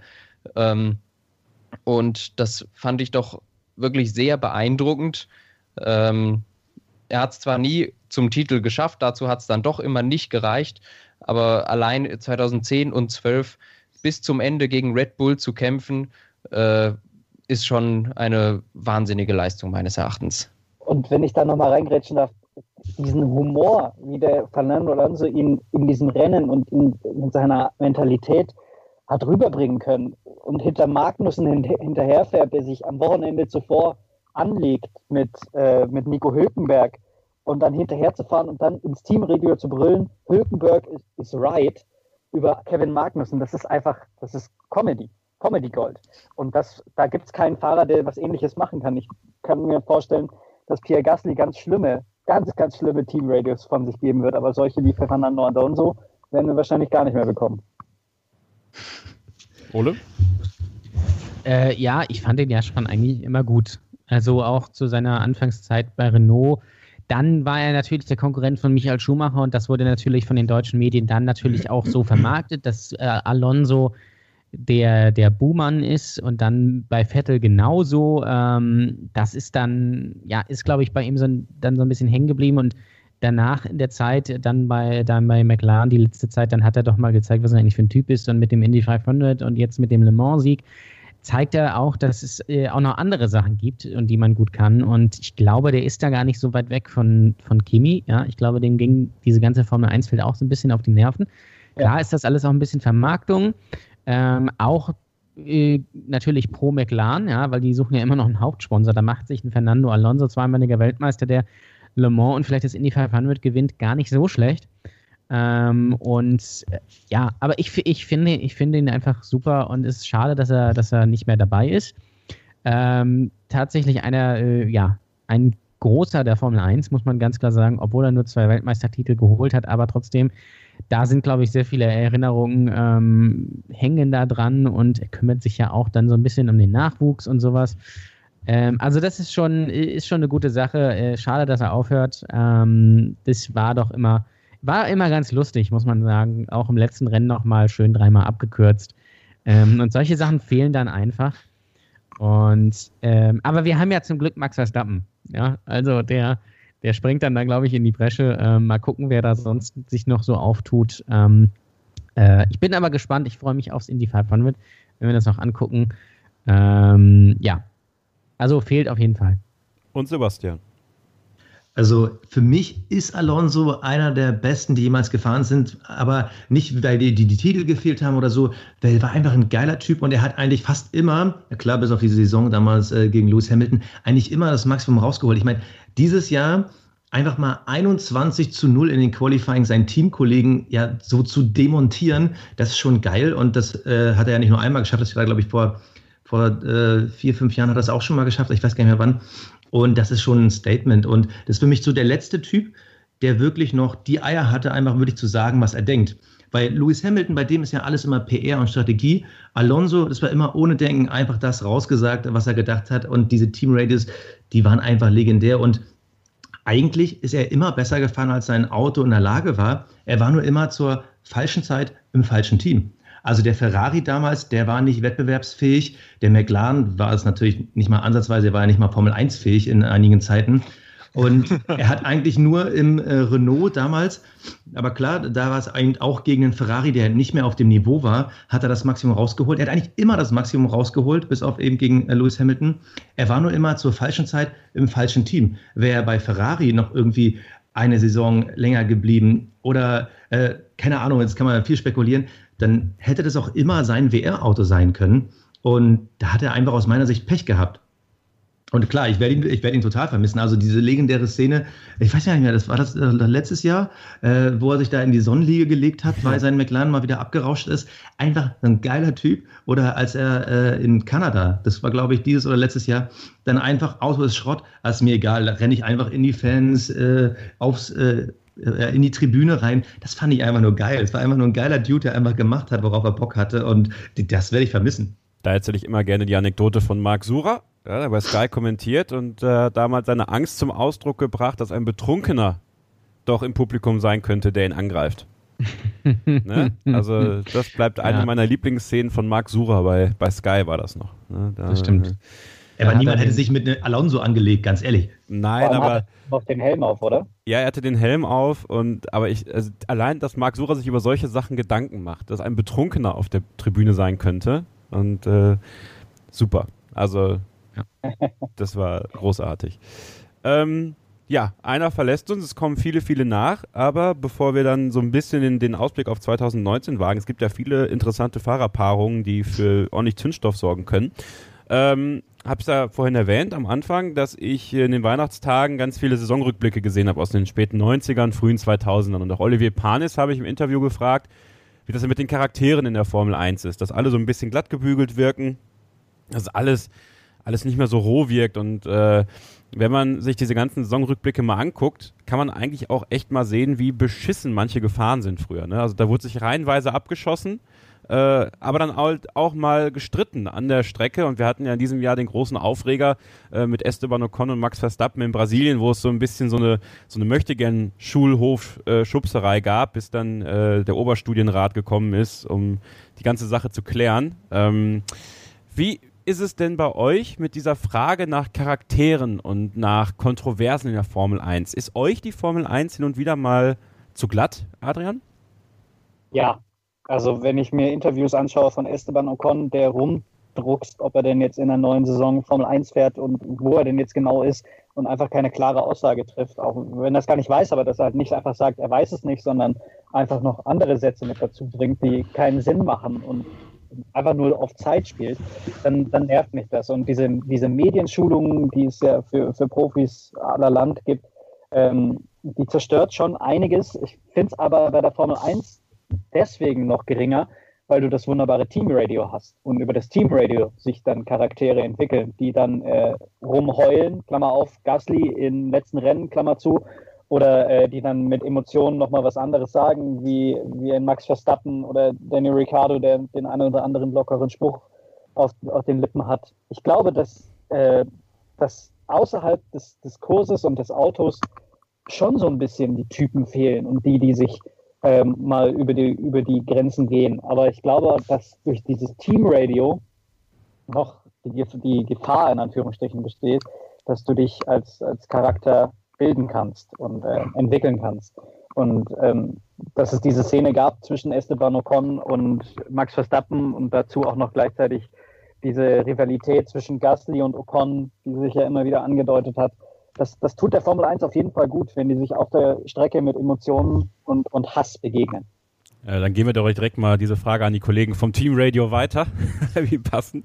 Ähm, ja, dieses Team Radio, so wie es uns jetzt präsentiert wird in F1 TV, äh, unzensiert und roh, ähm, könnte natürlich helfen, aber trotzdem äh, wurde ja Max Verstappen für diese kleine Schubserei mit zwei Tagen gemeinnütziger Arbeit bestraft. Wir sind alle gespannt, was er machen wird ähm, und werden das wahrscheinlich nie sehen. Ähm, Hat er gesagt, dass er auf gar keinen Fall Müll aufsammeln wird? Ja. Ich glaube, gesagt, äh, das, also das will er auf gar keinen Fall machen. Er kann gerne in die Schule gehen und irgendwelchen Leuten was erzählen, aber Müll aufsammeln oder sowas, das kommt für ihn nicht in Frage. Das macht er nicht. Ähm, ja, Dave, Anton, äh, wie ist es denn bei euch mit den Charakteren, den Kontroversen in der Formel 1? Wünscht ihr euch da mehr? Ist das, ist das so okay für euch? Äh, ja, also erstmal zu der Geschichte mit Verstappen und Ocon. Ich fand es ja ein bisschen schwach, dass das Ganze zum einen so anklagend klang von der FIA aus und dass dann später Liberty Media das so unfassbar auch beworben hat. Ich meine, auch in den Werbespots ja. und in den Rückblicken und so sieht man das Ganze. Ich meine, warum bestrafst du jemanden für etwas, was du dann nachher als PR nutzt? Selbst bei der FIA-Gala wurde das eingeblendet. Diese Sogar da? Ja. ja, wow. Ja gut, also ja, weiß nicht, ist für mich ein bisschen doppelmoralisch dann, aber im Endeffekt weiß nicht, ähm, zum einen äh, stimmt es schon, dass es manchmal schön wäre, klarere Aussagen zu haben, aber zum anderen gibt es halt, glaube ich, einfach Sachen, die weiß nicht, auch schon immer unter verschlossenen Türen waren. Und heutzutage, glaube ich, ist es halt einfach so, dass wir, also wenn wir zum Beispiel über so Teamwechsel reden, dass wir einfach mehr Informationen haben und dass wir dadurch halt äh, eher diese Fragen stellen können. Auch Alonso, wo es ja hieß, der sagte einfach frei heraus seine Meinung, der hat ja auch immer rumgedruckst, als es um das Thema ging, ja, wo wirst denn du jetzt nach deinem 2014er Ferrari-Jahr fahren? Im Endeffekt ähm, ist finde ich so in erster Linie das Racing wichtig, auch dass das Teamradio gut dazu bei, also nicht wir, sondern das Teamradio an der Strecke äh, gut dazu beiträgt, dass äh, schöne Unterhaltung da entsteht. Das äh, stimmt schon, das finde ich auch immer sehr schön.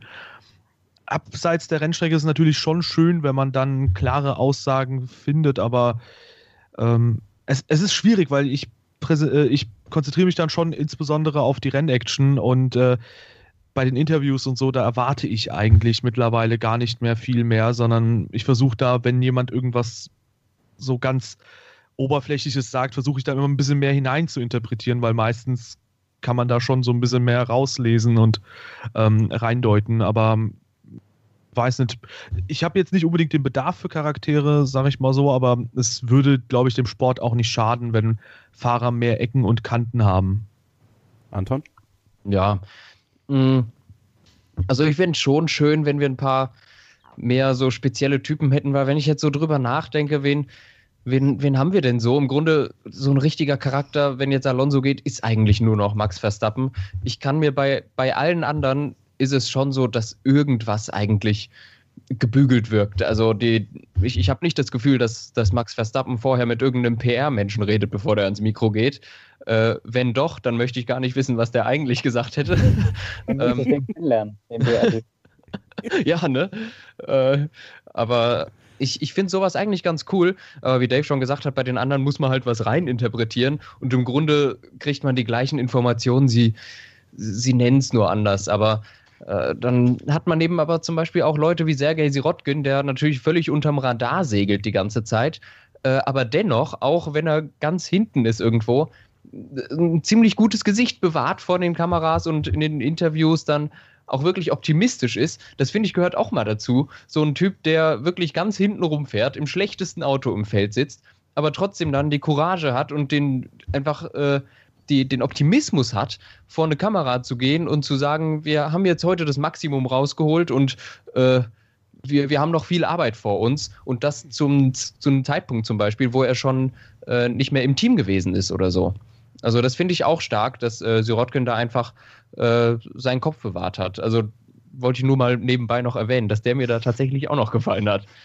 Ja, ich glaube, dass, dass da auch wichtig ist, immer zu unterscheiden, dass es halt nicht nur Charaktere gibt in dem Sinne, dass halt jemand unbedingt Ecken und Kanten hat, sondern bei uns ist halt auch zum Beispiel äh, Sirotkin der Charakter des Jahres geworden, eben weil er so eine wohlwollende Art hat und man es ihm auch einfach abkauft und es nicht einfach nur PR-Geblubber war dann bei ihm. Sebastian?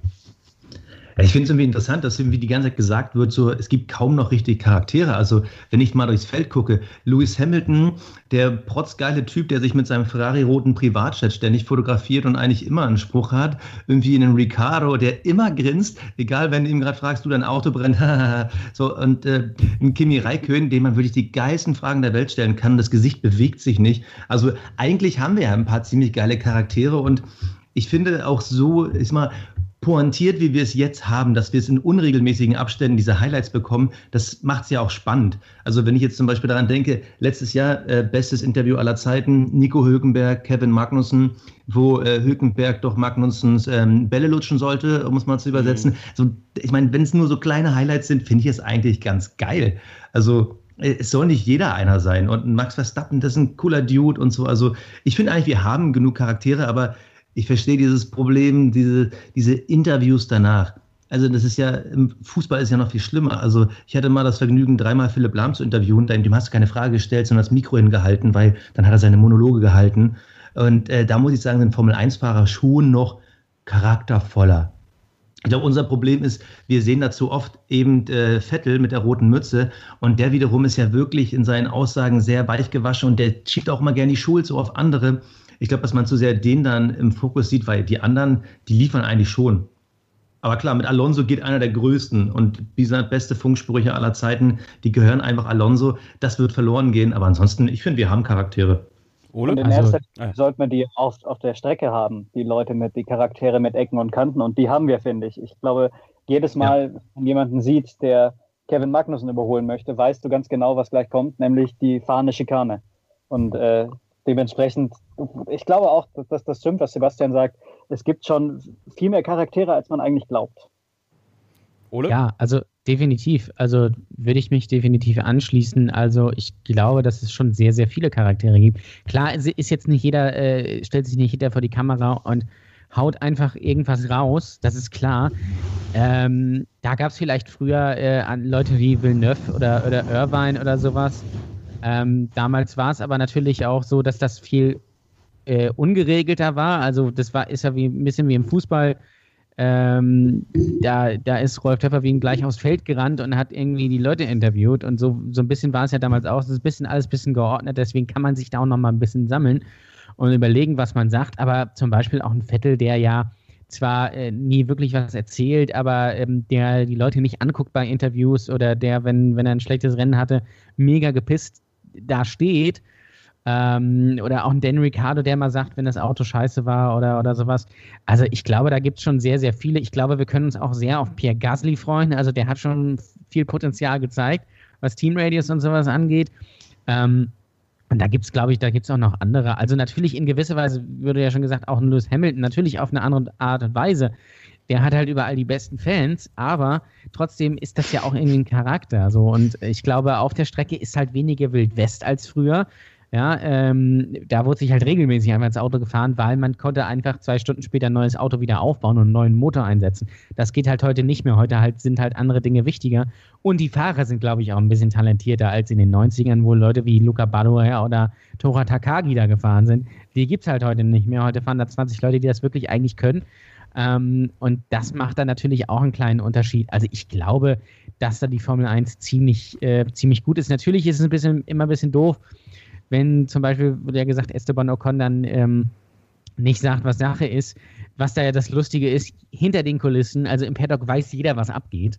Ähm, und da werden sich auch, äh, habe es selbst mitbekommen, Informationen zugeschachert, also an die Journalisten und sowas. Ähm, also da, da, da weiß das natürlich jeder, nur vor der Kamera spielt man das natürlich dann so ein bisschen, weil äh, die, die, die Fans es dann anders aufnehmen und sowas. Das ist natürlich ein bisschen schade, das sehen wir natürlich aber überall. Aber ich glaube, zum Beispiel auch ein Brandon Hartley, der eigentlich immer so passiv-aggressiv bei den Interviews stand, ähm, dass man da auf einem guten Weg sind und auf der Strecke glaube ich, glaube ich auch. Also da, da, da geht es, glaube ich, ein bisschen wieder in die Richtung, dass wir mehr Charaktere haben. Auch durch Social Media, weil wir die Fahrer natürlich jetzt anders kennenlernen. Außer natürlich ein Stoffel van Dorn, der einfach nichts hat. Der ist ähm, letztens zum ersten Mal Bus gefahren. Habe ich gesehen, habe ich gesehen, genial. Also ja. Stoffel oh van Dorn fährt Bus, die neue Serie. ja, aber das macht ähm, er ja schon beruflich. Also das ist ja. jetzt keine große Hast du recht? Hast du recht. Das stimmt. Ähm, also ich glaube, also, also, zum Beispiel auch ein Kimi, der da im Weihnachtspulli irgendwas macht oder sowas, das ist schon cool. Und da hat Social Media und das Öffnen sehr geholfen. Das gab es halt früher definitiv nicht. Und ich weiß auch gar nicht, ob es früher unbedingt mehr Charaktere gab. Man erinnert sich halt an die Großen, aber so äh, Frenzen zum Beispiel war jetzt auch nie wirklich so der, der spannendste Gast. Wer weiß, vielleicht war Luca Baudouer der lustigste am Teamradio. Weiß man nicht, aber hat halt keiner gehört, weil das halt bei Minardi nie funktioniert hat und weil die nie weit gekommen sind. Ja. Oh, herrlich. Ja, aber ich glaube, es ist wirklich dieses Ding, äh, wenn man immer in die Vergangenheit guckt, man guckt halt mit einer ganz anderen Brille. Also klar, wenn man jetzt denkt, so, was war Schumacher für ein Charakter, dann denkt jeder an, ach ja, 98 Spa, wie er durch die Boxengasse rennt und dem Cooltat ein paar auf die Mütze geben will. Natürlich. Aber Schumacher ist was, äh, 200 Rennen gefahren. Wie oft wollte er da einem auf die Mütze geben? Das war halt dann nur dieses eine Mal, dass es im Rennen passiert ist. Aber eben rückblickend denkt man so, ah, was war das für ein Charakter? Und wie er da damals äh, auf dem Podium da geweint hat. Ja, aber das war ja auch nur einmal in der Saison, dass er mal so richtig außer Haut gefahren ist. Und ich glaube, das ist, ist, immer so dieser verklärte Blick, wenn man zurückguckt. Wir haben, glaube ich, ein richtig gutes Feld in der Hinsicht. Ja. Möchte jemand was hinzufügen? Ja, ich glaube halt, die strittigen Situationen kommen halt seltener zustande, weil die Formel 1 halt einfach so professionell mittlerweile ist. Es wurde ja. ja vorhin das Fahrerfeld angesprochen, das jetzt aus 20 wahrscheinlich im Durchschnitt viel besseren Fahrern besteht als noch vor 10, 20 Jahren. Und ähm, ich glaube, dass es halt etwas ist, was bei der Formel 1 allgemein Einzug erhält und wodurch das Ganze halt vielleicht weichgespült wirkt, in Anführungszeichen, weil wenn man sich zum Beispiel auch Onboards anschaut aus den 90er Jahren, wo die Kameras zum Beispiel auch sehr, sehr schlecht waren, dann ist es schon so, dass es auch eindrucksvoller wirkt alles äh, in der damaligen Zeit, weil eben alles auch so ein bisschen unsauberen äh, vielleicht technisch noch nicht so ausgereiften äh, Stand damals hatte. Und heutzutage, wenn man sich allein schon die Onboards anschaut, ich, all, allgemein hat die Formel 1 halt einen sehr viel cleaneren Charakter bekommen, ähm, eben weil sie professioneller ist. Du hast die ganze Telemetrie, dadurch äh, kann man auch viel näher am Optimum fahren. Und ich kann mir vorstellen, dass irgendwie der gesamte Charakter der Serie eventuell sich dann so ein bisschen gewandelt hat, statt der einzelnen Piloten. Aber das halt auch nur durch so gewisse technische Einflüsse. Ich kann mir auch vorstellen, durchaus, dass die Fahrer halt an für sich immer noch jeder so sein Charakter quasi ist. Aber ja, in mancher anderer Hinsicht, dass sich das halt ein bisschen verändert hat. Ich glaube, was auch ein bisschen dazu kommt, sind so Thematiken wie Ausfälle. Früher sind halt die ganzen Motoren ständig explodiert und irgendwo hat es gebrannt und dann kam da Rauch raus. Und dann heißt es halt, ja, die sind halt viel mehr am Limit gefahren. Nee, die Motoren haben einfach nicht so lange gehalten. Mhm. Und dadurch wird ihnen halt auch nochmal äh, rückblickend so viel mehr Kraft und Ehrgeiz und ans Grenzen gehen irgendwie zugemessen. Aber ich glaube, es war gar nicht so.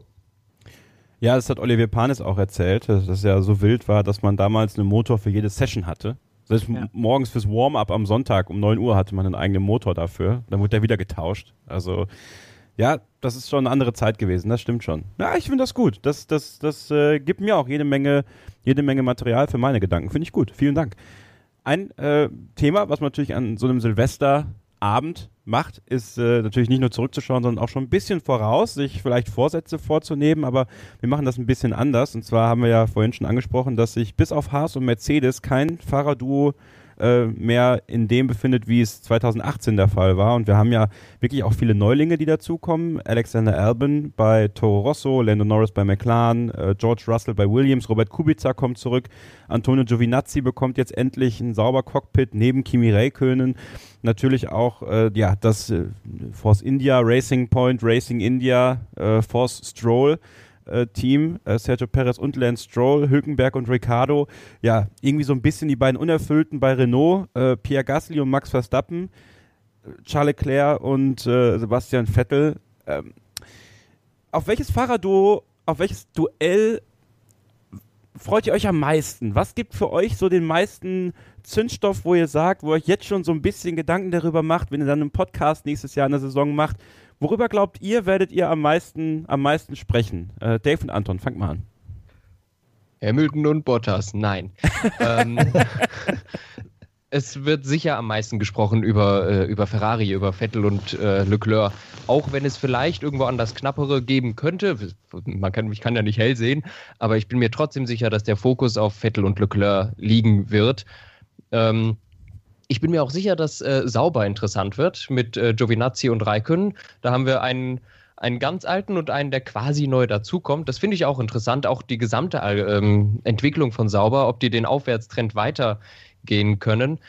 Äh, ich denke auch, dass am Anfang der Saison wird sicher ein großer ähm, Teil auf Williams gucken, wo, ähm, wo Robert Kubica fährt. Ich glaube aber, dass das wahrscheinlich, wenn dann äh, George Russell Kubica wahrscheinlich in Grund und Boden fährt, äh, dass das schnell aufhört, weil ich George Russell sehr, sehr hoch einschätze. Dem haben meine, dem, mir haben seine GP3 und Formel 2 Saisons extrem gut gefallen. Ich finde, der, der segelt auch so ein bisschen unterm Radar. Man hat ihn nicht so richtig auf dem Schirm, aber ich glaube, der kommt auch. Ähm, ansonsten ja, Ferrari, Vettel, Leclerc wird sicher das Interessanteste sein.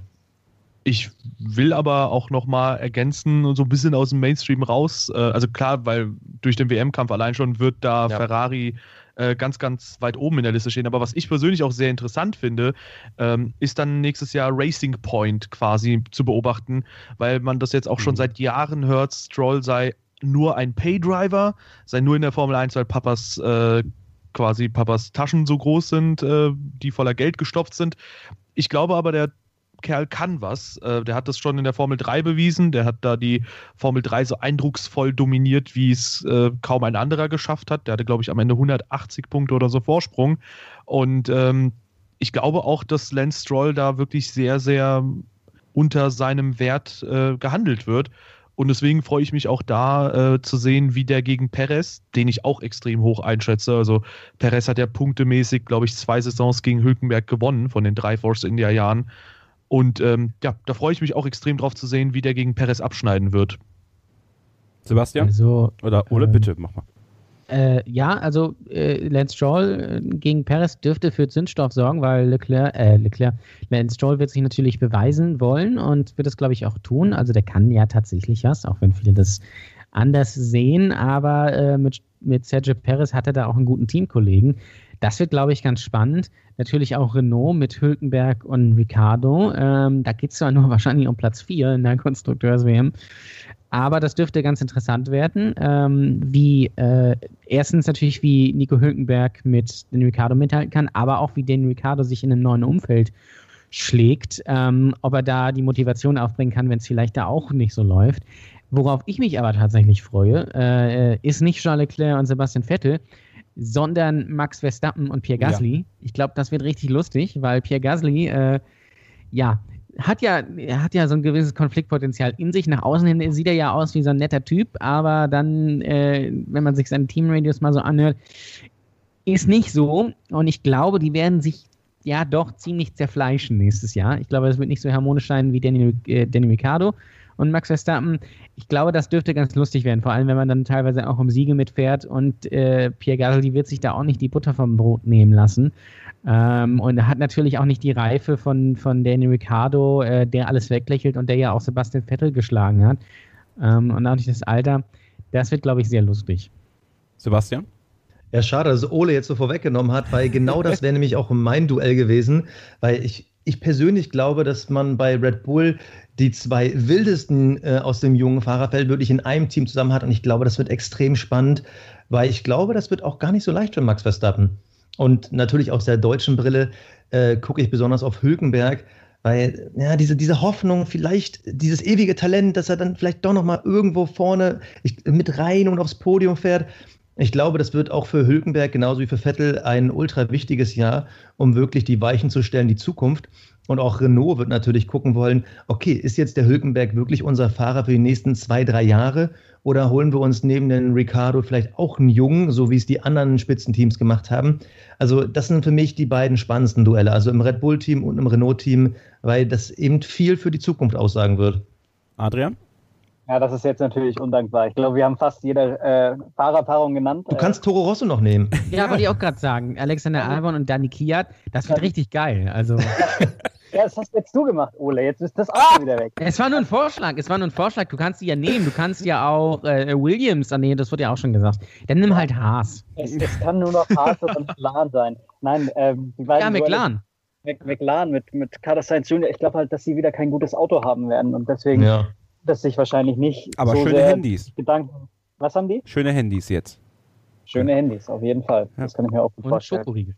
Also ich bin auch, es ist fast alles gesagt worden, was ich eigentlich sagen wollte. Ich finde das Duell der beiden Buddies, äh, Gasly und Verstappen, richtig, richtig, richtig geil. Vor allem, weil Gasly den Wissensvorsprung aus, aus Honda-Zeiten mitbringt, weil der in Japan schon gefahren ist.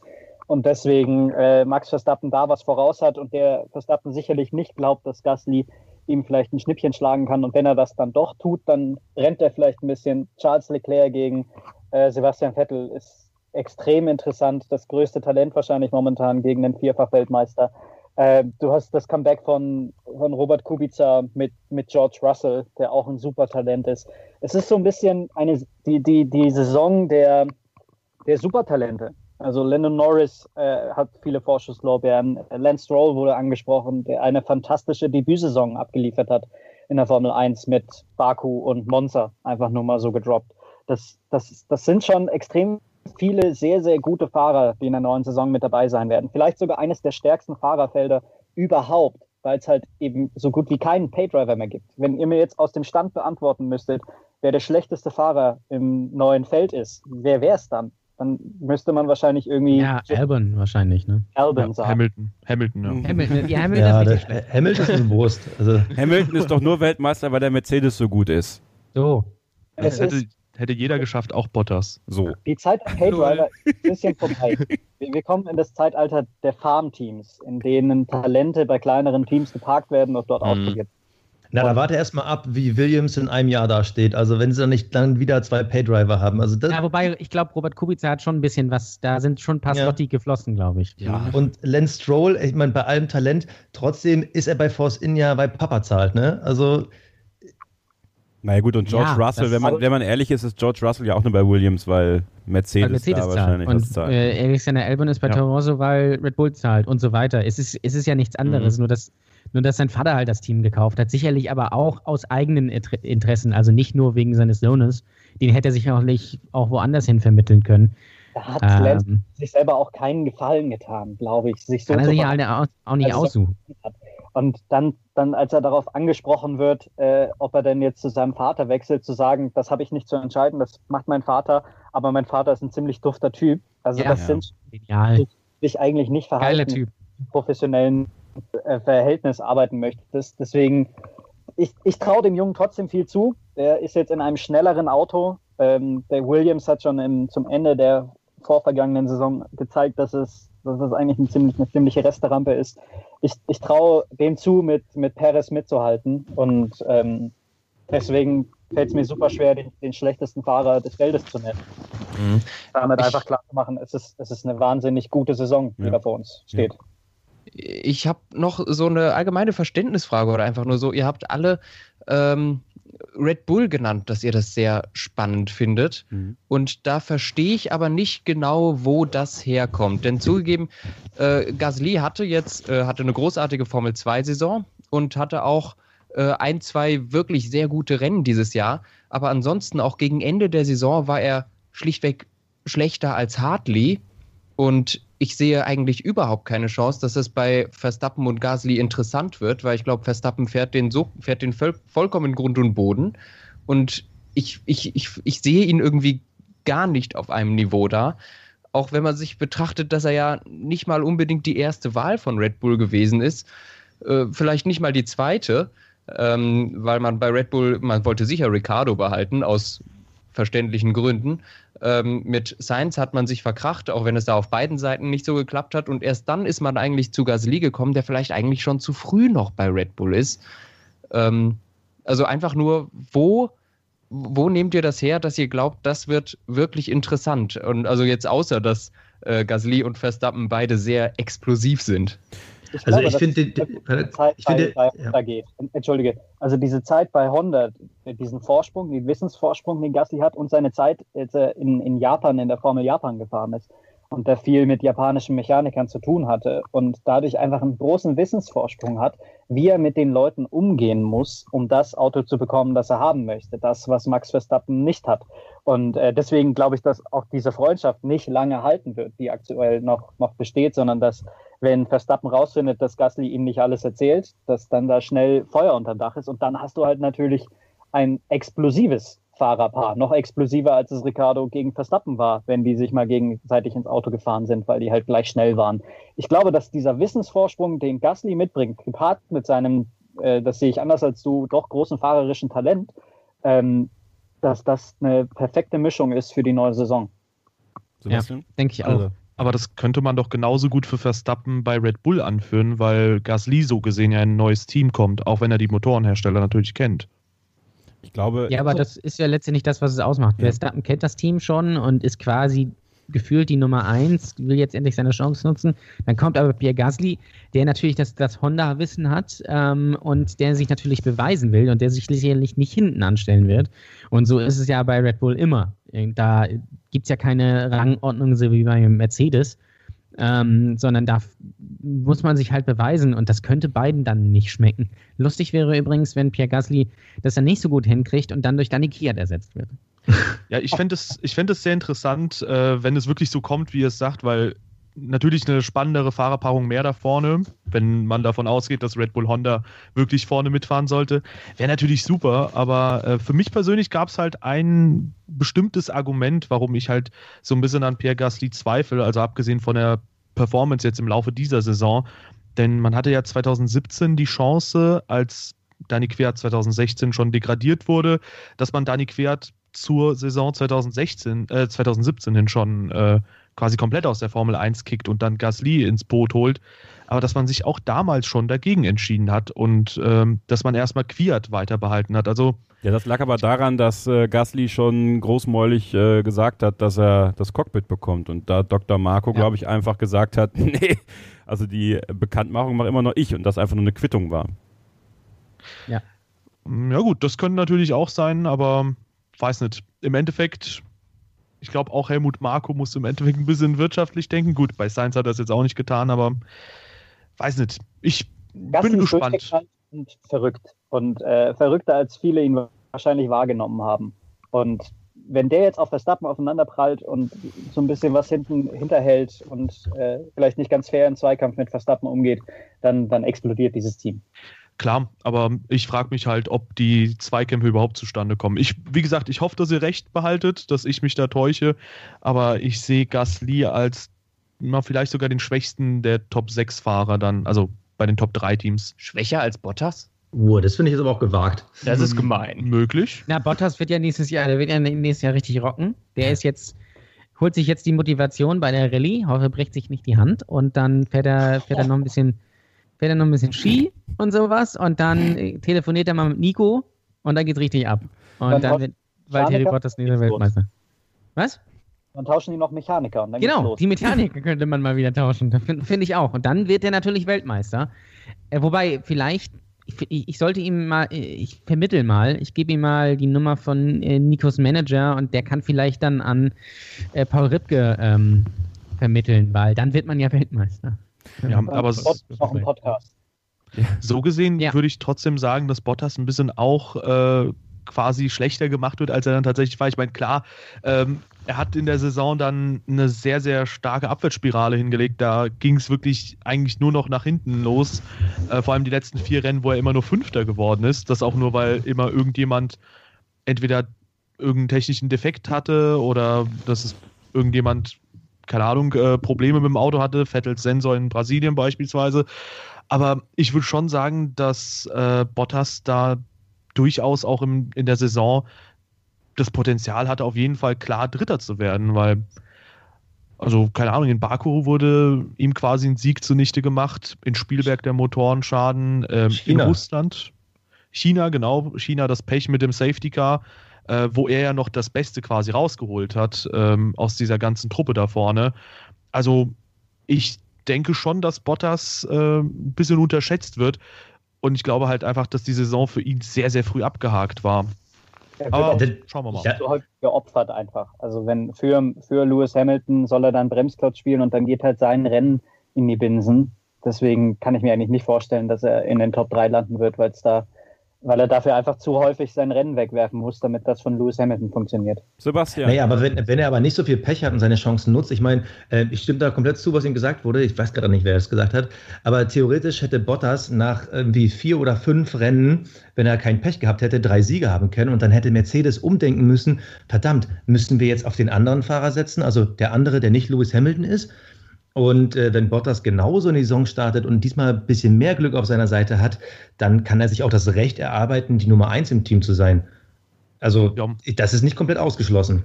Das war auch primär nur als äh, Anreiz quasi gedacht, dass Gasly jetzt nicht unbedingt besser sein muss als Bottas und dass man ihn da nicht unterschätzen sollte. Ich habe auch vergessen, dass er in äh, Frankreich natürlich auch abgeschossen wurde, noch in der ersten Kurve. Nee, du darfst bei, bei Gasly auch nicht vergessen. Also, ähm, also klar, teaminterner Duell brauchen wir gar nicht drüber reden. Das war halt nur Brandon Hart, der gegen ihn gefahren ist. Aber die haben auch am Ende sehr viel mit äh, technischen Strafen etc. zu tun gehabt. Also Gasly hatte ja gar nicht mal die Möglichkeit, wirklich vollends zu zeigen, was er aus dem äh, Toro Rosso Honda rausholen kann.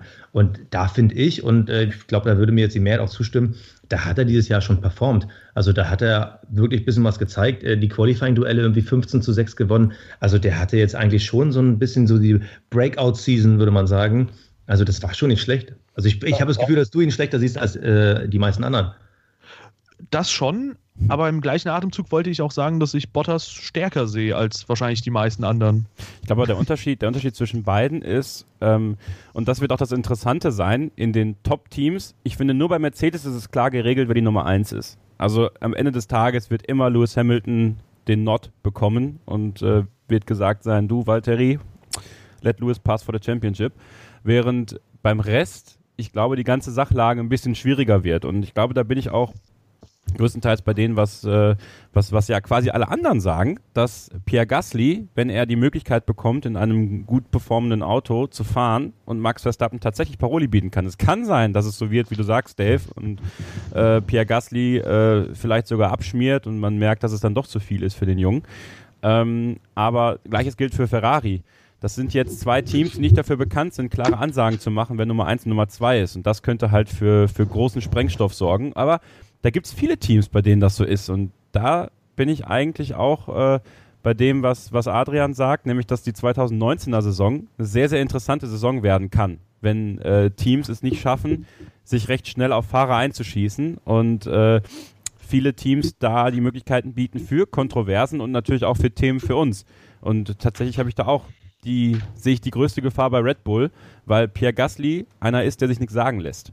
Und äh, ich glaube, wenn dann er und Verstappen aufeinander prallen und tatsächlich es mal zu so einem teaminternen Crash kommt, dass selbst die sich im Team öffentlich ankeifen könnten. Und das will Red Bull ja eigentlich immer noch vermeiden, dass, dass da keine, keine Risse zu erkennen sind. Und ich finde das sehr, sehr spannend. Also ich bin da eigentlich, äh, also Pierre Gasly, es könnte natürlich sein, dass es so ein Rohrkrepierer wird wie Stoffel van Dorn. Vielleicht nicht so extrem, weil das Auto dann ein bisschen besser ist, aber dass ihm da mehr Talent nachgesagt wird, als er wirklich hat. Aber ich glaube das irgendwie nicht. Ich bin da, ich bin sehr gespannt auf die Geschichte. Und Bottas, ja, ja, weiß er nicht. Äh, wenn, wenn es wirklich so ist, dass Ocon quasi ab 2020 die Option hat, da im Auto zu sitzen, äh, wie viel Spielraum Bottas da wirklich noch bekommt. Ähm, ich glaube aber von der Option weiß nur Ocon was und kein anderer. Das weiß ich halt nicht so genau, ne? Also ich glaube auch nicht, dass Esteban Ocon sein Cockpit so sicher hat ähm, für 2020, weil äh, Sebastian Vettel ja sicherlich auch noch vielleicht bei Mercedes anheuern könnte. Ne, ich glaube, das ist auch noch nicht ganz ausgesessen, die Sache, dass er vielleicht... Glaubst du das ernsthaft? Warum nicht? Wenn, wenn es wirklich das letzte Jahr bei Ferrari sein sollte und er weiter Formel 1 fahren will, ähm, gibt Aber an der Seite von Lewis Hamilton? Ja, würde ich auch Warum sagen. Nicht? Vielleicht also tauschen die ja auch. Hm? Ja. Mal darüber nachgedacht mal angenommen, Vettel, wir haben ja gesagt, wenn Vettel von äh, Leclerc besiegt wird, dann würde er, also das wäre wahrscheinlich der eheste Fall, dass er das Team wechselt. Ich glaube ja. nicht, dass er sich dann einen Teamkollegen äh, gesellen würde, der nochmal vielleicht stärker als Leclerc wäre. Ich glaube, drei verlorene Teamduelle wären ihm dann doch ein bisschen zu viel. Vielleicht hört Hamilton ja auf, wenn er nicht Weltmeister wird. Ja. Nächstes Jahr. Oder, oder wie gesagt, vielleicht tauschen sie auch einfach. Also ich sehe persönlich, ich glaube eher, dass äh, ein Mick Schumacher bei Ferrari fahren nee, wird äh, 2020, als es ein, äh, ein, Sebastian Vettel neben dem Hamilton fährt. Also wenn Vettel nächstes Jahr nicht Weltmeister wird und da auch keine Chance für 2020 dann sieht, dann wird er aufhören. Hm. Spannend. Das glaube ich nicht. Ich glaube, dass, dass er dann vielleicht nochmal zurück zu Red Bull geht oder ja. so. Hm. Ja, das, das für wäre wahrscheinlicher. Ja. ja, ja, stimmt. Das gibt es auch noch. Ja. Wobei also, Verstappen natürlich auch nicht unbedingt der angenehmste nee. Teamkollege wäre, gegen ja, ihn zu fahren. Das nicht, aber es ja. kann ja auch sein, dass Max Verstappen dann zum Beispiel äh, woanders hingeht, zu Mercedes oder zu Ferrari. Ja, Vielleicht kommt äh, ja 2020 doch noch wer ganz anderes in die Formel 1. Porsche ja. zum Beispiel. Ja. Ja, aber auch, äh, auch mal ungeachtet äh, der Tatsache, dass äh, Max Verstappen bei Red Bull ist, es ist ja wohl, sag ich mal, mehr oder weniger ein offensichtliches Geheimnis, dass die Kombination Sebastian Vettel Red Bull äh, zu, mindestens für Sebastian Vettel die äh, die, die beste Kombination war. Da war ein Team, das konnte ihn auch auffangen. Das hatte einfach irgendwie eine Struktur, die besser gepasst hat als bei Ferrari. Weil jetzt sehen wir ja, es, es, es, es passt nicht so richtig ineinander. Und insofern wäre das meines Erachtens, wenn er nicht aufhören würde, eigentlich ein recht logischer Schritt, wieder zu Red Bull zu gehen. Und ich bin mir auch sicher, dass die dem nicht verschlossen gegenüber Nein. sind. Denn gerade mit Sebastian Vettel hatten sie gute Zeiten. Und ich finde auch jetzt noch, das Paket Vettel-Red Bull ist deutlich stimmiger als Vettel-Ferrari. Aber Vettel ist ja damals mit Red Bull groß geworden, die sind alle zusammengewachsen und das wäre ja auch gegen diese Jugendphilosophie äh, von Red Bull. Also ähm, alle, alle Theorien machen in sich selbst Sinn. Ich persönlich bleibe dabei, Vettel wird, glaube ich, nie wieder das Team wechseln. Der hört dann als Ferrari-Fahrer, hoffentlich als Ferrari-Weltmeister auf. Adrian? Ich glaube, dass das schon passen könnte mit, mit also, beziehungsweise ich fände es einfach geil, wenn Vettel gegen Gasly fahren würde im Team. Das wäre sensationell. Die beiden würden sich so zerfleischen und zerhauen. Äh, das das wär, wäre keine Mark Webber-Situation wert gewesen, was da dann passieren würde. Aber ähm, ich, ich, glaube nicht, dass Vettel bei Ferrari aufhört. Das glaube ich nicht. Ich glaube, dass der so lange weiterfährt, wie er Bock hat. Und da hat er schon noch lange Bock drauf. Ja, ich weiß nicht wieso, aber ich finde diese Vettel-Mercedes-Geschichte und, und es gibt ja immer noch dieses, ja, Hamilton müsste eigentlich noch bei Ferrari fahren. Na, da, aber ich glaube nicht, dass er von Mercedes weggeht. Und warum mhm. eigentlich nicht Hamilton und Vettel zusammen? Das wäre, wäre vielleicht so ein bisschen, ja, nicht ganz Senna und Prost, aber äh, das wäre schon ein krasses Team. Und Mercedes braucht dann doch, glaube ich, wieder irgendwann mal einen deutschen Fahrer. Und wenn es nicht Pascal Wehrlein ist und äh, Sebastian Grüße. Vettel frei werden würde, Mick Schumacher. Ah, Mick Schumacher ist zu früh. Ich glaube 2020 Mick Schumacher ja. bei Sauber. Nee, 2021. 2021, ja. Hamilton ja, macht noch zwei Jahre die sieben Titel voll, was ich ihm persönlich nicht wünsche, Boah. als äh, ewiger Michael Schumacher-Fan, aber 2021 dann Mick. Boah. Aber ich, ich glaube, bei Mick geht es eher in Richtung Ferrari.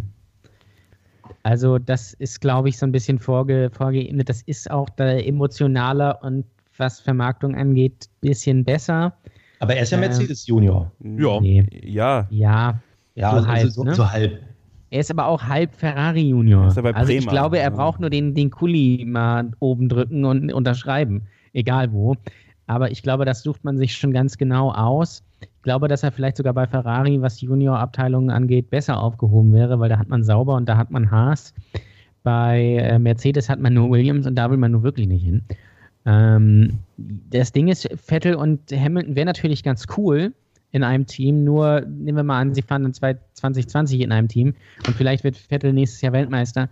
Dann, oh, äh, ja, ich glaube, dann ist die Motivation jetzt nicht die allerhöchste. Äh, könnte ich mir vorstellen, weil sie eigentlich fast alles erreicht haben. Klar können sie sich nochmal gegeneinander im gleichen Auto messen, sie können nochmal sechsmal Weltmeister werden oder siebenmal oder was weiß ich was. Aber trotzdem, das ist, glaube ich, die Zeit ist dann so langsam vorbei, dann auch für die, ähm, was zumindest ganz vorne angeht. Hamilton verfolgt ja sowieso schon andere Projekte und äh, er sagt zwar immer, er will, möchte mit den neuen Autos dann noch fahren. Ich glaube aber, dass er nicht mehr so lange machen wird. Ähm, und dass da vielleicht dann natürlich die, die Chance dann für Vettel da wäre, dann bei äh, Mercedes gegen Esteban Ocon zum Beispiel zu fahren. Das wird nochmal ganz interessant werden dann. Aber das sind ja auch alles Spekulationen. Wichtig ist erstmal nächstes Jahr. Ja. Und da ist ja zumindest, was das angeht, alles klar. Stellt euch mal das vor, dass wenn Vettel nächstes Jahr Weltmeister wird und dann zu Mercedes wechselt und dann zwei fünffach Weltmeister im Team gegeneinander fahren und im letzten Moment verkündet Hamilton seinen Rücktritt und dann das fährt er geil. Ja, ja. Das, das wäre die Geschichte des Jahres 2020. Würde ich nehmen. ja, aber auch, äh, also wenn Vettel Weltmeister wird mit Ferrari, weiß ich nicht, warum er wechseln sollte dann. Weil dann würde er vom dem besten Team quasi abrücken. Das ist auch derselbe Grund, warum ich nicht sehe, dass Hamilton irgendwann für Ferrari fahren wird, weil auch wenn Ferrari immer an der Spitze irgendwo zu verorten ist, äh, Mercedes hatte in den letzten Jahren doch immer noch eine Schippe drauflegen können. Ich finde das schön, Leute. Ich finde das richtig geil, dass es jetzt gegen Ende nochmal so ein bisschen ja, ein bisschen gekitzelt hat hier. Und ich würde ganz ehrlich sagen, wenn ihr bereit dazu seid, Freunde, dass wir das nicht nur jährlich mal machen, sondern vielleicht einmal im Quartal uns zusammensetzen und sowas machen. Ich fand das richtig, richtig cool. Was sagt ihr? Ich sage ja. Also, ja, an die Wand gedrückt kann man einfach mal nicht sagen. Ne, ich finde das gut. Ja. Das ist ein Hochzeitsantrag vor, vor tausend Leuten, den Kevin uns mal ausspricht. Und wir müssen einfach Ja sagen. Wir können nicht anders. Ich finde das weil geil. Wenn wir jetzt Nein sagen, also es schreit auf jeden Fall nach mehr. Ja, es schreit definitiv. nach mehr und äh, das äh, sollte auf jeden Fall nicht das letzte Mal sein, dass man sich so trifft. Nee, ich finde das echt cool und äh, ich hoffe, euch da draußen hat es, hat es genauso gefallen wie, wie mir persönlich. Ich hoffe äh, natürlich äh, jedem von den Teilnehmenden auch. Ich würde sagen, zum Abschluss, ähm, sagen doch mal alle so ein bisschen äh, was zu ihrem Podcast, wo sie gehört werden können, ähm, ja, was vielleicht auch äh, aktuell so ansteht oder was noch da ist an Folgen, was man sich anhören sollte. Und äh, Dave und Anton von Team Radio, ihr könnt anfangen. Äh, ja, also ähm, unseren Podcast, den findet man eigentlich so gut wie überall. Ich glaube, außer auf Spotify. Ähm, ja, wir sind da überall vertreten, haben auch einen Discord-Channel, auf dem mittlerweile fast 200 Motorsportbegeisterte Fans diskutieren. Und ähm, wir haben jetzt auch vor ein paar Tagen unsere Awards quasi verteilt und da haben wir uns einige Kategorien überlegt, wo wir auch verschiedene Preise vergeben haben an die jeweiligen Piloten und äh, ja, sowas wie das Überholmanöver des Jahres oder den Drive of the Year, was war die stärkste Fahrt eines Fahrers.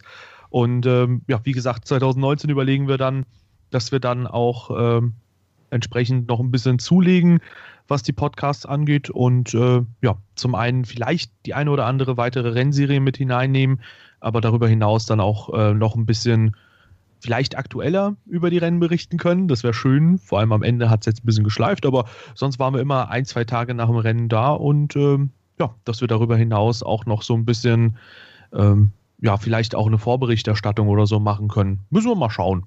Twitter, Facebook, Instagram, wo findet man euch da? Äh, Twitter und Instagram, ähm, ja, auf Facebook dann nicht mehr. okay. Sebastian, Stint. Ja, also wir werden auch 2019 versuchen, noch die schnellsten aus der Truppe zu sein, dass wir direkt nach dem Rennen aufnehmen, weil es einfach logistisch auch immer am besten ist. Ähm, Winterpause, wir werden ein bisschen ruhiger machen, dafür immer schön äh, mit einer Explosion kommen. Wir planen noch ein, zwei Promi-Interviews, äh, bekannte Gesichter aus dem Fernsehen zum Thema Formel 1. Aber was wir zum Beispiel nicht machen, und da habe ich Respekt vor den Jungs von Team Radio, äh, Formel 1 reicht komplett. Äh, noch eine Rennserie mehr, dann bräuchte ich mehr Stunden am Tag. Äh, aber ich möchte mich hier nochmal be äh, bedanken bei euch. Es hat mega Spaß gemacht und beim nächsten Mal versuchen wir dann auch zu zweit zu kommen, damit wir noch mehr ins Quatschen hier kommen. Wunderbar. Adrian, die Grid Boys.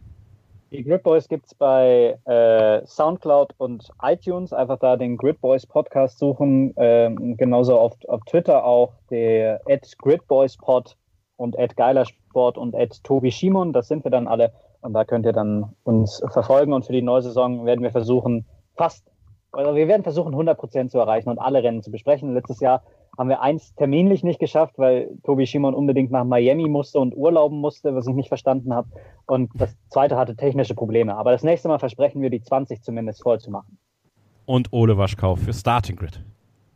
Äh, ja, Starting Grid könnt ihr natürlich, äh, hört ihr jetzt wahrscheinlich sowieso schon, könnt ihr auf äh, iTunes hören oder natürlich auf meinsportpodcast.de.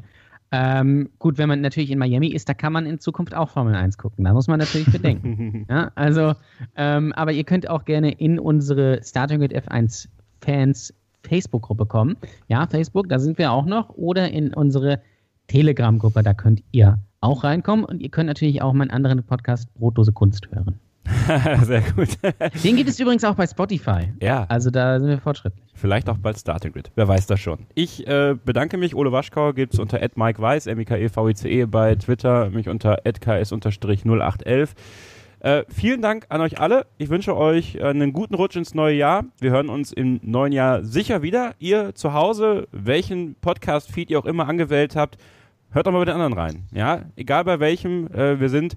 Ja, wir sind alle für die Formel 1 da und geben euch alle einen anderen Blick auf die Formel 1 Rennen, auf die Formel 1 Saison, auf die Fahrer, auf die Teams und werden dann natürlich auch in der Saison 2019 allesamt für euch da sein und ich hoffe auch mal wieder hier in diesem kleinen Formel 1 Stammtisch.